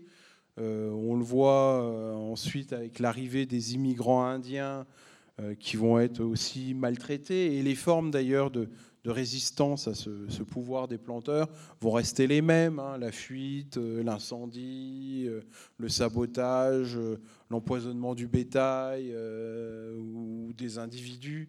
Donc non, l'abolition de l'esclavage ne change pas grand-chose au quotidien de, des anciens esclaves, surtout s'ils restent dans l'ancienne plantation. Ça, c'est quelque chose qui nous a beaucoup intéressé dans le, le dernier film de la collection, qui, est, qui, qui regarde le grand siècle des abolitions, parce que c'est vrai qu'on voulait questionner aussi. Hein, on avait beaucoup de questions. Euh, cette, euh, cette, légende dorée de l'abolition aussi. Et c'est vrai que dans tous les territoires esclavagistes, de façon différente, on ne va pas s'étendre, on n'a pas le temps, mais euh, et sous le contrôle de Frédéric, les conditions de la liberté sont très contraignantes, pour parler simplement. Les promesses des abolitions sont rarement tenues, par exemple aux États, en Amérique du Nord. les terres qui auraient dû être données après la guerre de sécession euh, seront donnés un tout petit peu pendant quelques années, et puis très vite cette promesse ne, va pas être tenue. Donc les anciens esclaves du Sud vont devoir migrer et remonter au Nord pour trouver du travail. Donc la promesse d'être des propriétaires ne sera pas tenue, la promesse du droit de vote n'est pas tenue, donc les anciens esclaves n'ont pas le droit de vote. Dans les, colonies françaises, euh, sous ton contrôle, euh, le livret de travail, le droit de réunion, le droit de représentation n'est pas tenu. Donc c'est toujours euh, au Brésil, on a aussi euh, un très long processus vers la liberté qui est très contraint à chaque étape. Donc en fait, ça, ça nous a intéressé parce que qu'est-ce que ça produit comme monde ensuite? On ne passe pas de l'esclavage à la liberté parce que la République, parce que l'État américain ou brésilien a donné la liberté. C'est un long processus qui aussi, de mon point de vue, construit aussi les espaces modernes. Frédéric Régent Oui, alors, euh, les Français, dans le système français, ça va être beaucoup plus subtil. Alors, s'il y a un droit à la représentation, donc les colonies élisent des députés, mais elles élisent des députés qui votent des lois qui ne s'appliquent pas aux colonies. Donc, euh, vous voyez, ça c'est le, vrai problème. Alors ensuite, en ce qui concerne les États-Unis, suite à la guerre de sécession, il va quand même y avoir une petite période entre 1865 et 1880 où euh, les Noirs vont pouvoir exercer leur droit de vote. Euh, même, euh, voilà, la plupart des députés des États du Sud seront noirs pendant cette période. Puis vont être mises en place les lois de Jim Crow sur la ségrégation. Et là, les Noirs vont complètement disparaître de, de la vie politique, perdre leurs droits civiques, et ce pour une durée, enfin, jusque dans les années, jusque dans les années 60.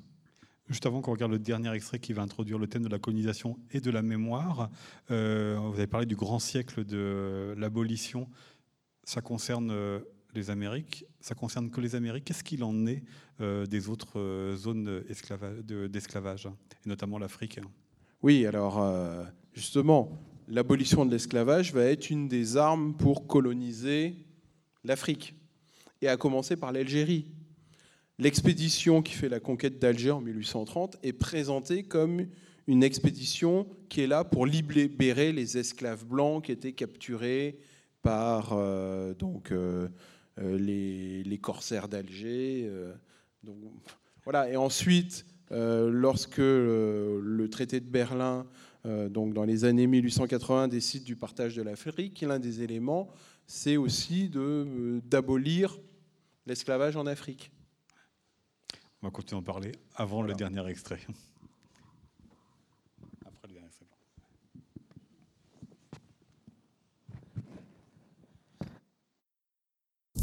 1873. L'abolition de la traite et de l'esclavage ont des répercussions inattendues en Afrique. Bloquée sur les côtes, la population servile ne cesse d'augmenter. La libération de cette masse d'esclaves donne aux Européens une raison pour imposer leurs armées. Les Belges, puis les Français, s'installent sur la côte ouest du continent. Les Britanniques au Nigeria et sur la côte est, au nom du progrès et du bien de l'humanité. La lutte contre la traite à partir de Zanzibar a, conduit au contrôle et puis à l'occupation. Donc même s'il n'y avait pas l'intention de coloniser au début, le processus de lutte contre la traite conduisait presque fatalement à l'occupation coloniale.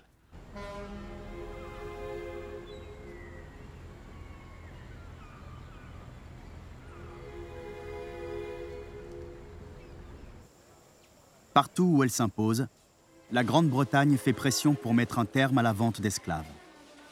En 1873, elle négocie l'abolition de la traite avec le sultan de Zanzibar.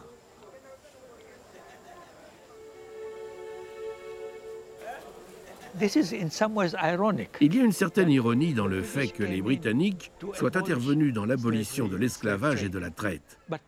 Cela a forcé les gens à se dire, si on ne peut pas exporter les esclaves, alors on les utilisera pour produire des marchandises à exporter.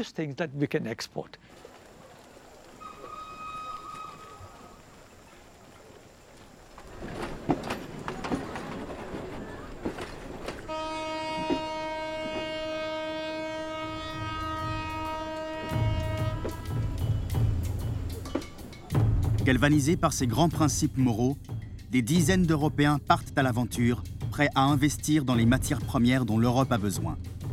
Le missionnaire Dr David Livingstone devient la figure de proue de ces explorateurs abolitionnistes. Ceux qui soutenaient ces missions étaient des hommes d'affaires, des gens qui avaient de l'argent. Ils avaient probablement une idée derrière la tête. Ils n'étaient pas juste intéressés par la découverte des monts enneigés d'Afrique. Concernant les missionnaires, Livingstone était très clair. Il savait ce qui intéressait les capitalistes. Il a dit à l'UMCA, l'organisation missionnaire, qu'il s'agissait d'une mission philanthropique plus 5%, qu'ils y trouveraient un intérêt financier. Il a dit très explicitement, vous, les philanthropes, aidez-nous à abolir l'esclavage parce que ce sera bénéfique pour vous. Vous produirez du tissu que vous vendrez à la population. Certains explorateurs profitent des conseils et de l'appui logistique des marchands locaux. Parmi eux, Tipotip, l'un des plus importants négriers de l'Afrique de l'Est. Il contrôle un territoire immense au bord du lac Tanganyika. Grâce à Tipotip, Henry Morton Stanley remonte le fleuve Congo et fait signer au chef coutumier des contrats qui les dépossèdent de millions d'hectares de terre au profit du roi des Belges, Léopold II. Henry Stanley débarque à Bagamoyo et s'enfonce dans l'Afrique intérieure. Au passage, il rebaptise les villes de Kisangani et de Kinshasa de son propre nom. Il est bientôt rejoint par des explorateurs français, britanniques et allemands qui, eux, partent de la côte ouest.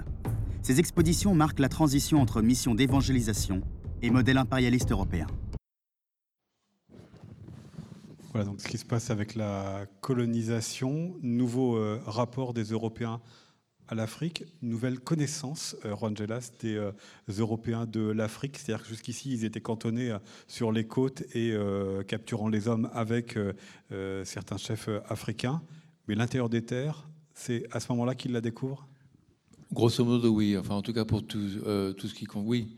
Moi, c'est pareil des choses. Euh, il y a beaucoup de, flou autour de ça. Et c'est vrai que les Occidentaux, les Européens, qui sont présents hein, depuis le 15e, 16e, euh, un peu partout, les Portugais, mais aussi euh, après sur la Côte d'Or, à peu près toutes les nations européennes ont des forts qui sont des comptoirs, on peut appeler ça comme ça, où se fait la transaction avec les bateaux négriers. Euh, il y a des comment dire, il y a des contrats de location euh, qui sont passés avec euh, les propriétaires des terres sur les côtes. Les Européens, les petites garnisons européennes sont souvent très petites en nombre et ils ne sortent pas du territoire jusqu'à peu près cette période-là. Personne n'est autorisé à rentrer dans les terres africaines. quand, il y a, des, des, tentatives, les armées des propriétaires des lieux s'occupent des, s'occupe des, Occidentaux. Euh, donc en fait, c'est à ce moment-là vraiment que, euh, pendant longtemps, je pense que les Occidentaux pensent que le fleuve Niger coule dans l'autre sens. C'est quand on va commencer à l'explorer du point de vue occidental qu'on s'aperçoit qu'en fait, il est dans ce sens-là. Parce qu'il n'y avait aucun intérêt à ce que, les, Occidentaux pénètrent dans les terres. Euh, nous, ça nous intéressait vraiment d'articuler ce quatrième film, qui est complexe parce qu'il est mondial. Euh, c'est toute la période des, abolitions, mais nous, ça nous intéressait de trouver, pas le lien, mais des liens sur le temps long entre cette première période coloniale et cette deuxième période coloniale. C'est vrai que moi, par exemple, j'ai appris, dans mes livres d'histoire, on tournait la page. C'est-à-dire qu'il y avait la traite, et puis après on tournait la page, et puis après il y avait la colonisation, et puis après il y a le monde euh, postcolonial. Et ça nous semblait intéressant de trouver quels sont les fils euh, qui, qui se tissent comme ça? Par exemple, au Ghana, à Ouida au Bénin, on retrouve exactement les mêmes personnes qui sont des transporteurs d'esclaves, des marchands d'esclaves du point de vue occidental, en britannique par exemple, euh, avant, les, avant les abolitions, et on retrouve les mêmes familles, les mêmes commerçants qui vont faire par exemple le commerce, les mêmes bateaux, souvent, qui vont faire le commerce par exemple de l'huile de palme. Euh, donc cette continuité euh, et ce que, ce que certains historiens appellent cette ironie d'utiliser la, guerre contre l'esclavage pour coloniser, elle nous paraît assez importante parce que ça nous amène là pour le coup euh, au monde d'aujourd'hui. Je voudrais qu'on termine par la mémoire et un des lieux de cette histoire que l'on a très peu évoqué, qui sont les ports, les ports français, parce qu'il y en a quand même quelques-uns euh, qui ont participé et dont les, traces sont encore présentes, ne serait-ce que dans la, richesse des villes et des bâtiments. On peut parler euh, évidemment de Nantes, de La Rochelle, de Bordeaux, de Saint-Malo, du Havre. Comment est-ce que vous, euh, Frédéric Régent, à la fois en tant qu'historien, puis à la fois au, au comité que vous présidez, vous jaugez, vous regardez ces mémoires qui sont extrêmement variables dans la manière dont elles sont présentes et entretenues entre ces villes portuaires, entre Saint-Malo qui euh, a un peu tendance à avoir oublié cette histoire et Nantes qui euh, a fait un travail pour euh, ben, montrer ce qu'a été cette ville. Oui, alors ces mémoires sont, complexes parce que elles s'articulent avec, je dirais, il y a quatre mémoires en, France sur cette question. Donc il y a la mémoire des, des ports négriers, bon, qui est quand même une mémoire un peu euh, honteuse. Enfin, c'est vrai que c'est difficile pour, pour quelqu'un de se dire qu'on va valoriser euh, le trafic négrier. Euh, il y a la mémoire donc bah, des descendants d'esclaves que l'on trouve aux Antilles, à la Réunion, en Guyane. Il y a la mémoire aussi des abolitionnistes qu'on trouve. Donc il y a tout un réseau qui s'appelle la Route des abolitions, dans l'est de la France, donc avec le fort de Joux, avec Champagné, avec euh, la maison de l'abbé Grégoire, musée Schulcher, et enfin voilà, toute une série de sites. Et puis, euh, puis il y a aussi la mémoire des, Africains. donc, donc voilà, il y a ces, quatre mémoires-là. mémoire des Africains voilà, qui ont vu une partie d'entre eux partir. avec, bon, c'est toujours compliqué voilà, sur ces questions-là, entre ceux qui, qui se culpabilisent en disant bon bah voilà on vous a vendu ou ceux qui disent vous êtes nos frères vous êtes partis bon, je sais pas trop comment mais euh, euh, alors euh, sur la mémoire des, des, ports négriers alors il y a effectivement un travail de valorisation à faire. Je pense que ce travail essentiellement doit porter sur la valorisation historique du patrimoine, la connaissance euh, voilà, des choses. Et puis, enfin, voilà, je pense qu'il ne faut pas culpabiliser les gens, parce que quand on regarde bien, euh, c'est une minorité de négociants qui ont pratiqué cela, enfin qui se sont fortement enrichis, mais euh, en pratiquant cela, ils, ils exploitaient les, ouvriers qui fabriquaient les marchandises de traite, ils exploitaient les équipages qui étaient chargés d'encadrer euh, ces navires. Et d'ailleurs, euh, une expédition négrière était plus mortelle pour l'équipage que pour les esclaves eux-mêmes. Donc, euh, étaient mieux nourris, hein, d'ailleurs, les esclaves. Comment Qui étaient même parfois mieux nourris, c'est ça C'est pas la question de meilleure nourriture, c'était surtout la question de l'immunité aux maladies tropicales. C'est-à-dire qu'un équipage euh, voilà, qui part de Nantes, puis qui, avec des gens qui sont confrontés pour la première fois avec euh, la malaria, avec la fièvre jaune, euh, forcément, des populations autochtones qui ont toujours connu ça, elles sont mieux immunisées contre ces maladies. Et donc, du coup, on a un, un taux de mortalité de l'équipage qui est de 19% pour 12% pour les esclaves à fond de cale, paradoxalement. Donc, euh, donc voilà, c'est, je pense aussi, faut intégrer ça dans la mémoire euh, du, c'est la mémoire du capitalisme aussi, ça, avant tout. Enfin, et c'est ce que j'ai beaucoup apprécié. c'est vrai que dans les extraits qui ont été montrés, on ne voit pas cela, mais en gros, on comprend très bien que ce système a été mis en place pour faire du profit pour euh, une minorité. Euh, je reste quand même sur la question des ports, parce que vous avez utilisé le mot de culpabilisant. Il ne faut pas, faut pas culpabiliser. Pourtant, on voit bien que cette mémoire, de manière générale, et au-delà des, villes portuaires, mm. euh, elle reste comme assez compliquée euh, en, France. compétition parfois mémorielle, inquiétude de, repentance pour les uns. Comment est-ce que vous vous expliquez ça, qu'en 2019, cette mémoire, elle reste en partie sensible? Bah, elle reste sensible déjà parce que c'est quelque chose de récent. Vraiment, les revendications sur cette mémoire remontent à à peine une vingtaine d'années. Hein. Donc Sylvie Zamia, tout à l'heure, évoquait le, colloque de Nantes, bon, qui, a, été précurseur, qui date... 1985. 1985, donc c'est quand même très tardif. Donc il faut que les choses euh, euh, se mettent en place. une instance nationale s'occupant de ces questions a été mise en place en 2004, donc c'est pas si vieux que ça, ça fait 14 euh, ans, donc euh, bah voilà, ça, met du temps. Alors c'est d'autant plus compliqué que par rapport à d'autres euh, crimes de masse, par exemple pour la Shoah, il y avait encore beaucoup de témoins survivants lorsque donc les, revendications pour la, la, transmission ont été mises en avant. Là, effectivement, on parle de gens qui sont tous morts, quoi, qu'ils soient euh, négriers, euh, planteurs ou esclaves ou libres de couleur. Enfin, tous sont morts. Et c'est vrai que c'est voilà, c'est difficile, d'autant que même chez les populations qui ont un ancêtre esclave, il y a aussi des attitudes de, refoulement, de négation, en disant bon, faut passer à autre chose. Euh, bon, alors c'est vrai que c'est parler de, cela, euh, c'est voilà, on parle de souffrance humaine, donc euh, c'est délicat, mais il me semble qu'il faut en parler, d'autant plus que ça nous permet de mieux comprendre le monde d'aujourd'hui, de comprendre pourquoi il y a des Antillais en France, enfin pourquoi la Guadeloupe, la Martinique, la Réunion, la Guyane sont français aujourd'hui. Si on n'étudie pas cette histoire-là, on ne peut pas le comprendre.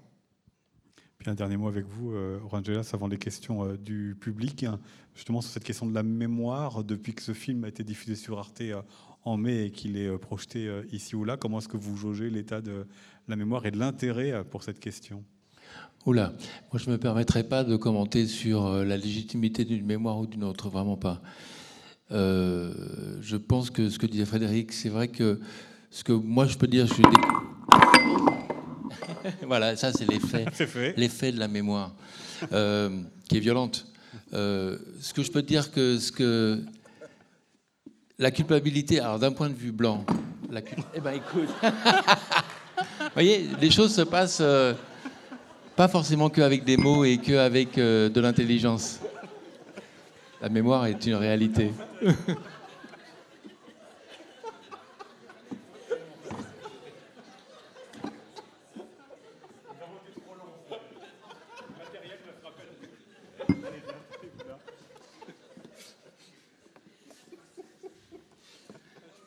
Il y en a partout sur le plateau. Hein. non, je pense que la culpabilité, ça suffit vraiment pas à, avancer, à réparer. Moi, j'ai aucun, aucun problème avec les, notions de réparation. Euh, parce qu'il faut réparer. Quand, blessure il y a, il faut réparer le fauteuil, par exemple. Sinon, tu vas pas pouvoir t'asseoir. Euh, non, et, la culpabilité, c'est pas un sentiment qui permet ni de comprendre ni d'agir. Et au mieux, ça permet d'être tranquillement coupable et de ne pas agir sur aujourd'hui. Je pense que cette longue histoire, euh, elle pose des questions très diverses à différentes personnes. Euh, elle nous pose peut-être aujourd'hui aussi d'autres des questions en creux. Comment est-ce qu'on accepte ou comment est-ce qu'on refuse les choses? Comment, par exemple, on est au courant d'un phénomène et on, et on ferme les yeux? Comment est-ce que. Voilà, euh, alors, des tas de gens savaient que la traite négrière existait partout en Europe, ils le savaient. Et on a, catholiques, musulmans, hein, on a euh, chrétiens, on a accepté d'être, euh, je dirais pas complice, mais en tout cas d'acheter les biens qui étaient produits par, par cette économie, par exemple. On en parlait tout à l'heure. Aujourd'hui, on accepte d'acheter des biens qui sont produits par une économie esclavagiste. Aujourd'hui, téléphone portable, bon exemple ordinateur, bon exemple, etc., etc. On sait, on sait quand même les conditions de production des biens qu'on achète aujourd'hui. Voilà, donc je pense qu'en regardant cette histoire un peu de face, en acceptant euh, d'en regarder les, les, questions difficiles, je pense qu'on peut réfléchir à comment on peut agir. C'est surtout ça qui m'intéresse. Les réparations, elles sont, je sais que c'est un mot sensible, surtout en France, plus sensible en France que dans d'autres pays. Je pense qu'il faut continuer à réfléchir aux réparations plurielles et ne pas juste dire euh, c'est bon, euh, on, va faire, on va passer à autre chose. Eh ben, nous, on va passer aux questions du public pour euh, terminer cette rencontre.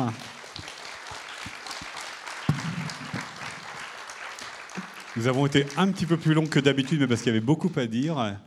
Mais vous avez quand même le temps de poser vos questions. Si vous le souhaitez, nous avons déjà une personne au premier rang, ce qui a évidemment beaucoup de choses qu'on n'a pas eu le temps d'aborder.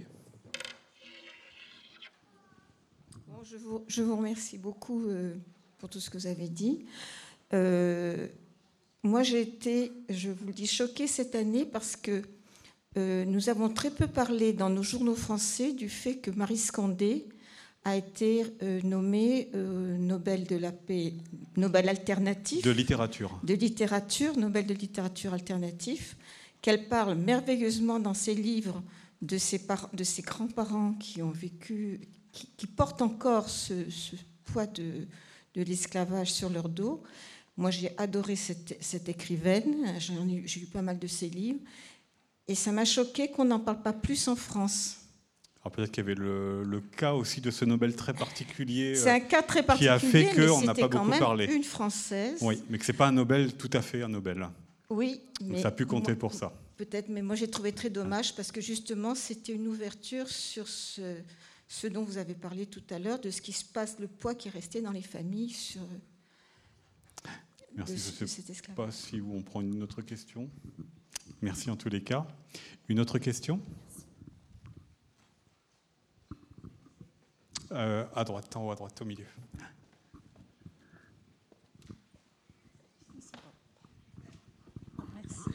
Merci, c'était passionnant. Euh, Monsieur Régent a un petit peu abordé euh, l'esclavage des Blancs aussi, parce qu'on l'oublie toujours. Il y a la civilisation arabo-musulmane qui a donc le, sang traité Alger, qui a raisonné les bateaux, qui prenait les, blancs qui étaient dedans, qui étaient triés.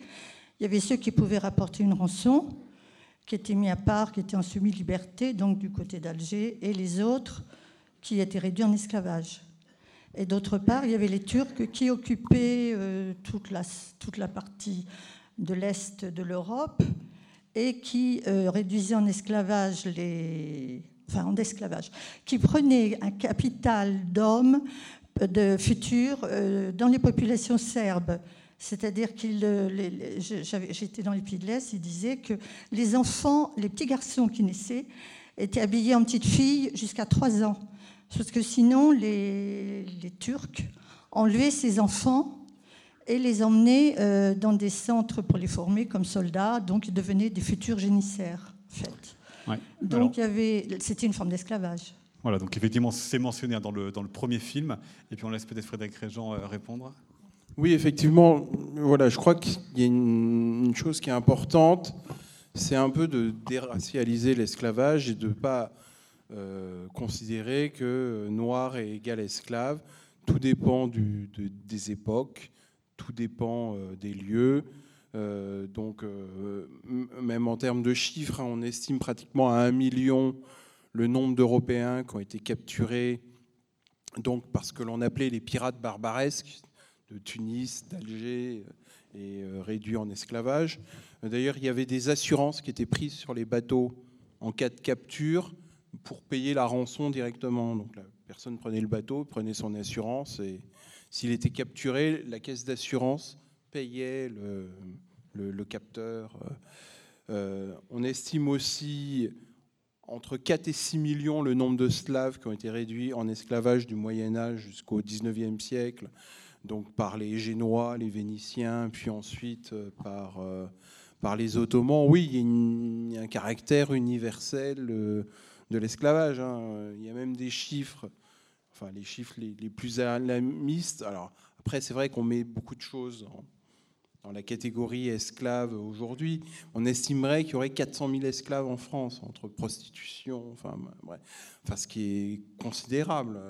Il y a plus d'une trentaine d'associations en France qui luttent contre euh, les formes d'esclavage moderne, certaines qui sont spécialisées sur l'esclavage des enfants, l'esclavage du travail, la prostitution. Donc euh, euh, voilà, effectivement, c'est un problème universel. Oui, non, tout à fait. Moi, je pense que notre intention avec ce film, c'était pas, pas le titre. Des fois, les titres sont un peu trompeurs, mais la question qu'on s'est vraiment posée, c'est comment un système commercial de traite s'est euh, resserré sur un continent en particulier sur, sur une période aussi longue, donc euh, du 6e, 7e jusqu'au 20e. Voilà. Et ça, ça, ça en fait un système unique dans ce sens-là. Après, il n'y a pas de compétition de, ni de l'horreur, ni, ni, ni de la souffrance. Donc, bien évidemment, d'autres systèmes euh, d'esclavage ont existé, existent encore, tu t'en parlais. Euh, on sait qu'il y a des, dizaines de millions d'esclaves euh, en Asie aujourd'hui. Donc voilà. mais je pense que voilà, c'est notre intention, c'était ce qui a rendu la traite dite négrière particulière. C'est pour, pourquoi, pourquoi et comment ce système et qui y participe se concentre sur un continent en particulier sur le temps long. Voilà, c'était cette question à laquelle on voulait essayer de commencer à répondre. Et il y a des tas d'autres films à faire sur d'autres phénomènes de domination. Et dans le premier film, donc, il y a toute une, partie sur les Slaves. Tout, tout à fait, sur l'esclavage, avant la mise en place des, des, systèmes de traite euh, à partir de l'Afrique, tout à fait. Une nouvelle question? En haut à gauche.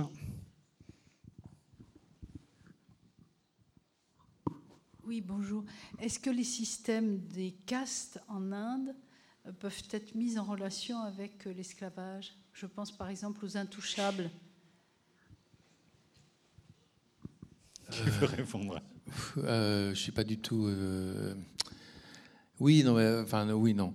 Je pense que les, hiérarchies peuvent, peuvent tout à fait. On, vous avez vu un petit peu dans l'extrait du, premier film, hein, où on parle de société très hiérarchisée effectivement, peuvent participer à qui est pur, qui est impur, qui euh, donc euh, c'est complexe. Hein. Moi, je pense que ce qui est vraiment intéressant, c'est de regarder la traite, c'est-à-dire comment des systèmes euh, peuvent se mettre en place où des êtres humains deviennent des marchandises.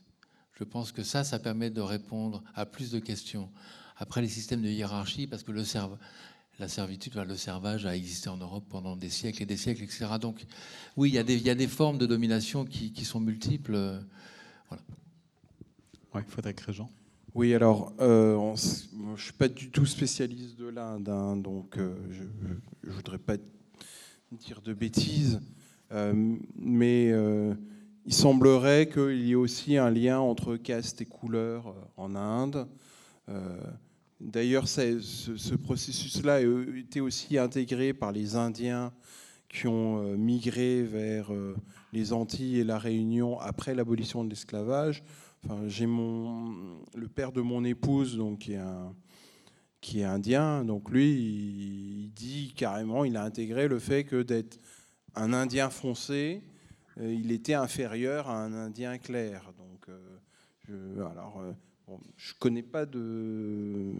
Enfin, il doit y avoir des spécialistes de, ces questions-là, mais l'Inde aussi euh, va recevoir des esclaves euh, d'Afrique. Donc, euh, Et participer d'ailleurs au XIXe siècle, les marchands de Bombay financent, sont les financiers en grande partie du trafic sur la côte est de l'Afrique. On parlait rapidement de Zanzibar, l'argent va venir souvent des, des, marchands, des marchands de Bombay. Et effectivement, il y a des minorités afrodescendantes en Inde encore aujourd'hui. Nous avions, je crois, une question au milieu à droite.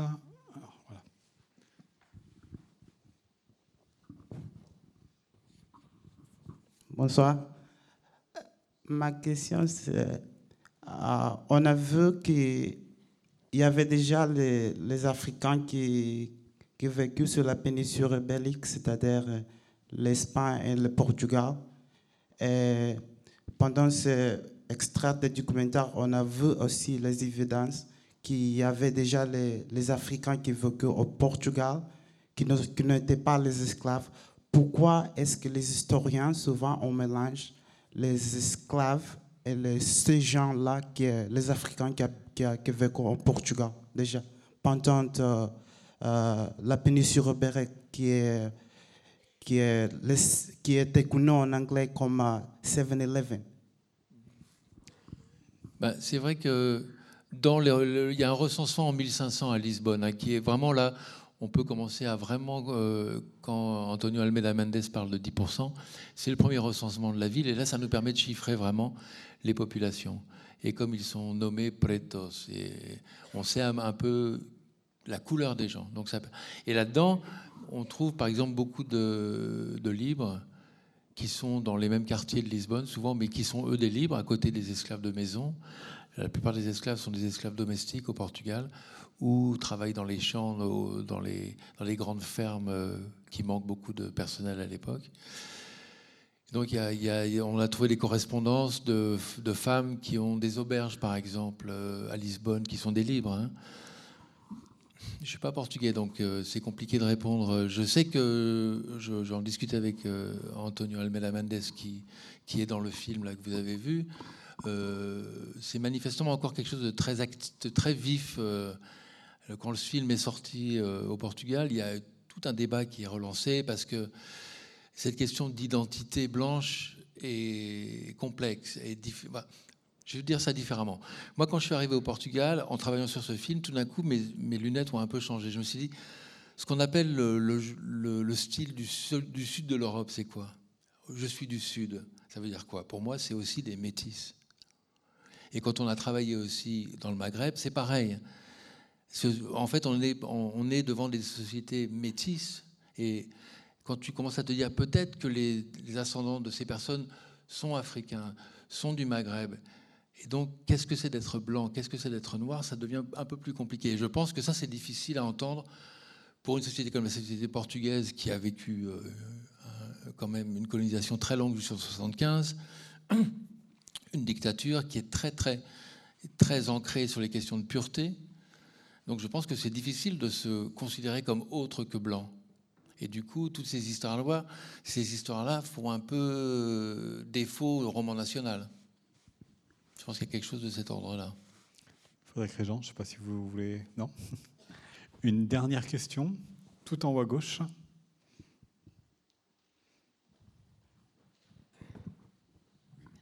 Bonjour. Euh, en fait, moi, je voulais revenir sur le sujet de la mémoire et euh, vous évoquez justement la sensibilité en fait de la question, notamment en France. Et euh, je voudrais savoir pourquoi. Le fait qu'en fait, il y ait une journée d'abolition, enfin, une journée à la mémoire d'abolition de l'esclavage depuis peu, voilà, mais depuis peu. Donc pourquoi si tard, en fait? Pourquoi c'est si sensible?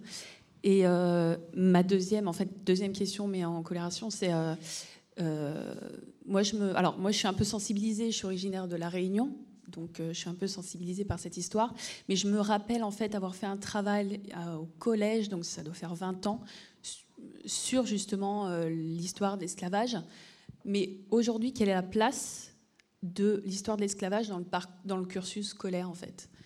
Euh, J'ai l'impression, en fait, que... Enfin, je sais pas, moi, de mémoire, en fait, la place, elle était minime, voire euh, quasi inexistante. Aujourd'hui, qu'en est-il? Bah, je pose juste une petite question. Qui dans la salle, dans son parcours scolaire, avait euh, fréquenté le nom de Victor Schulcher Et ben voilà, ça fait pas beaucoup. Frédéric Régent. Oui, alors la place est beaucoup plus grande hein, euh, depuis euh, une quinzaine d'années. Donc euh, je vous invite tout simplement à regarder les manuels scolaires. Et si vous prenez le manuel de la quatrième en histoire, le premier chapitre est consacré à ça, sur traite négrière, esclavage, plantation. Il y a entre 20 et 30 pages. Et l'avantage, c'est que c'est le premier chapitre. Donc généralement, Premier chapitre, tout le monde le fait. Euh, donc voilà. Donc euh, au niveau du programme de, du collège, il y a quand même une place conséquente euh, depuis peu. Hein, c'est depuis 2007-2008. Ensuite, donc au lycée, c'était assez minime. Hein, on parlait juste de l'abolition de l'esclavage. Là, on a réussi introduire dans les nouveaux programmes. Donc je pense que la, présidente du Conseil supérieur des programmes a dû voir votre documentaire parce que elle parle des îles portugaises de Sao Tomé, donc qui vont entrer dans les programmes, et aussi la question donc des îles à sucre, voilà, qui vont entrer dans les programmes de lycée. Donc une place un peu plus grande. Alors maintenant après, donc il y a la place dans les programmes, et puis il y a aussi, euh, bah, c'est avant tout l'enseignant parce que même avant que ça soit dans les programmes, il y avait des enseignants qui faisaient euh, cette histoire-là. Voilà, c'est aussi aux enseignants de, se saisir de, voilà, de, cette question. Bon, très récemment, on a mis donc la question de l'histoire du genre, de l'histoire des femmes à l'école. Bon, ça a été mis explicitement, mais rien n'interdisait euh, voilà, à quelqu'un qui faisait un cours sur la Révolution française de parler de l'âme de gauche, de Terroigne de Méricourt. Euh, voilà. Là, il aussi il y a un effort qui, qui doit être fait dans la formation des enseignants euh, pour qu'ils soient plus sensibles à ces questions. Alors sur la date, effectivement, elle est tardive, mais on est un des rares pays à avoir une, une date commémorant la mémoire de, de l'histoire de l'esclavage. Donc, il faut voir ça aussi. Et puis en plus, ces, questions sont, le, résultat d'une revendication euh, qui est somme toute récente. Euh, donc les ultramarins qui vivaient en France, euh, bon, bah, disons que leur souhait pendant des décennies, c'était plutôt de passer inaperçu, d'être comme Monsieur Tout le Monde. Et la revendication que cette histoire soit prise en compte, elle n'est elle est pas plus vieille de 25 ans, 20, oui, 20, 25 ans. Donc euh, on assiste quand même à des phénomènes récents et puis finalement on, assiste à des résultats qui sont quand même euh, voilà, qui sont tangibles. Euh, moi je vous dis, l'autre fois j'étais, je regardais tous les manuels de quatrième. Ben, c'est bon, là on peut plus dire qu'on ne parle pas à l'école. Ça c'est voilà, il suffit d'ouvrir les livres. Au passage, on peut dire merci à la loi Taubira, qui l'article 2, hein, on parle toujours de l'article 1, bien évidemment, symbolique, quelque part, mais l'article 2 oblige l'enseignement de cette histoire. Et ça, euh, ça a mis effectivement un temps très long, parce que parce que euh, c'est un gros système, l'éducation nationale, échanger les manuels, ça se fait sur, le temps long, et qu'il y, a des, y a des vigiles, hein, il y a des gens très, très vigilants qui, euh, euh, année après année, font en sorte que cette histoire apparaisse mieux, soit mieux racontée. Les forces, de, je, dirais, de la réaction sont toujours présentes. donc, il y a deux ans, un an, il y a deux rentrées. comment il s'appelle? C'était aperçu qu'il y avait des pages qui avaient été enlevées. Et avec une pression d'une partie des gens qui s'occupent de la qui, sont, qui préféraient qu'on parle moins de cette histoire, qui avait commencé à dire bon, on va quand même enlever des pages dans justement euh, les petites classes parce que c'est quand même un peu trop. Donc, ils ont fait pression dans les ministères pour que ça soit. Donc, rien, rien n'est toujours, acquis. Hein. Il y a des rapports de force aussi, enfin, de mon point de vue en tout cas. Mais c'est vrai que les choses, par rapport à ce que moi j'ai appris, je me souviens du triangle à peu près, hein, dans manuel, manuel scolaire des années 70, on, a beaucoup, beaucoup. Et là, les, questions d'âge sont vraiment importantes. Hein les gens qui, vont à l'école aujourd'hui, au lycée, au collège et au lycée aujourd'hui, et même votre génération, on n'est plus du tout au même endroit. Voilà, mais il y a cette série, Les routes de l'esclavage, à retrouver euh, dans tous les lieux où vous avez l'habitude d'acheter euh, des DVD ou euh, sur Internet en VOD. Merci beaucoup, Rangelas. Merci beaucoup aussi, Frédéric Régent. Je renvoie là à la lecture de vos livres et du livre à venir prochainement pour continuer cette histoire. Et on peut trouver quelques-uns de vos livres à la sortie de la salle. Merci à tous les deux. Merci à vous. Et à la semaine prochaine pour Jardin d'hiver.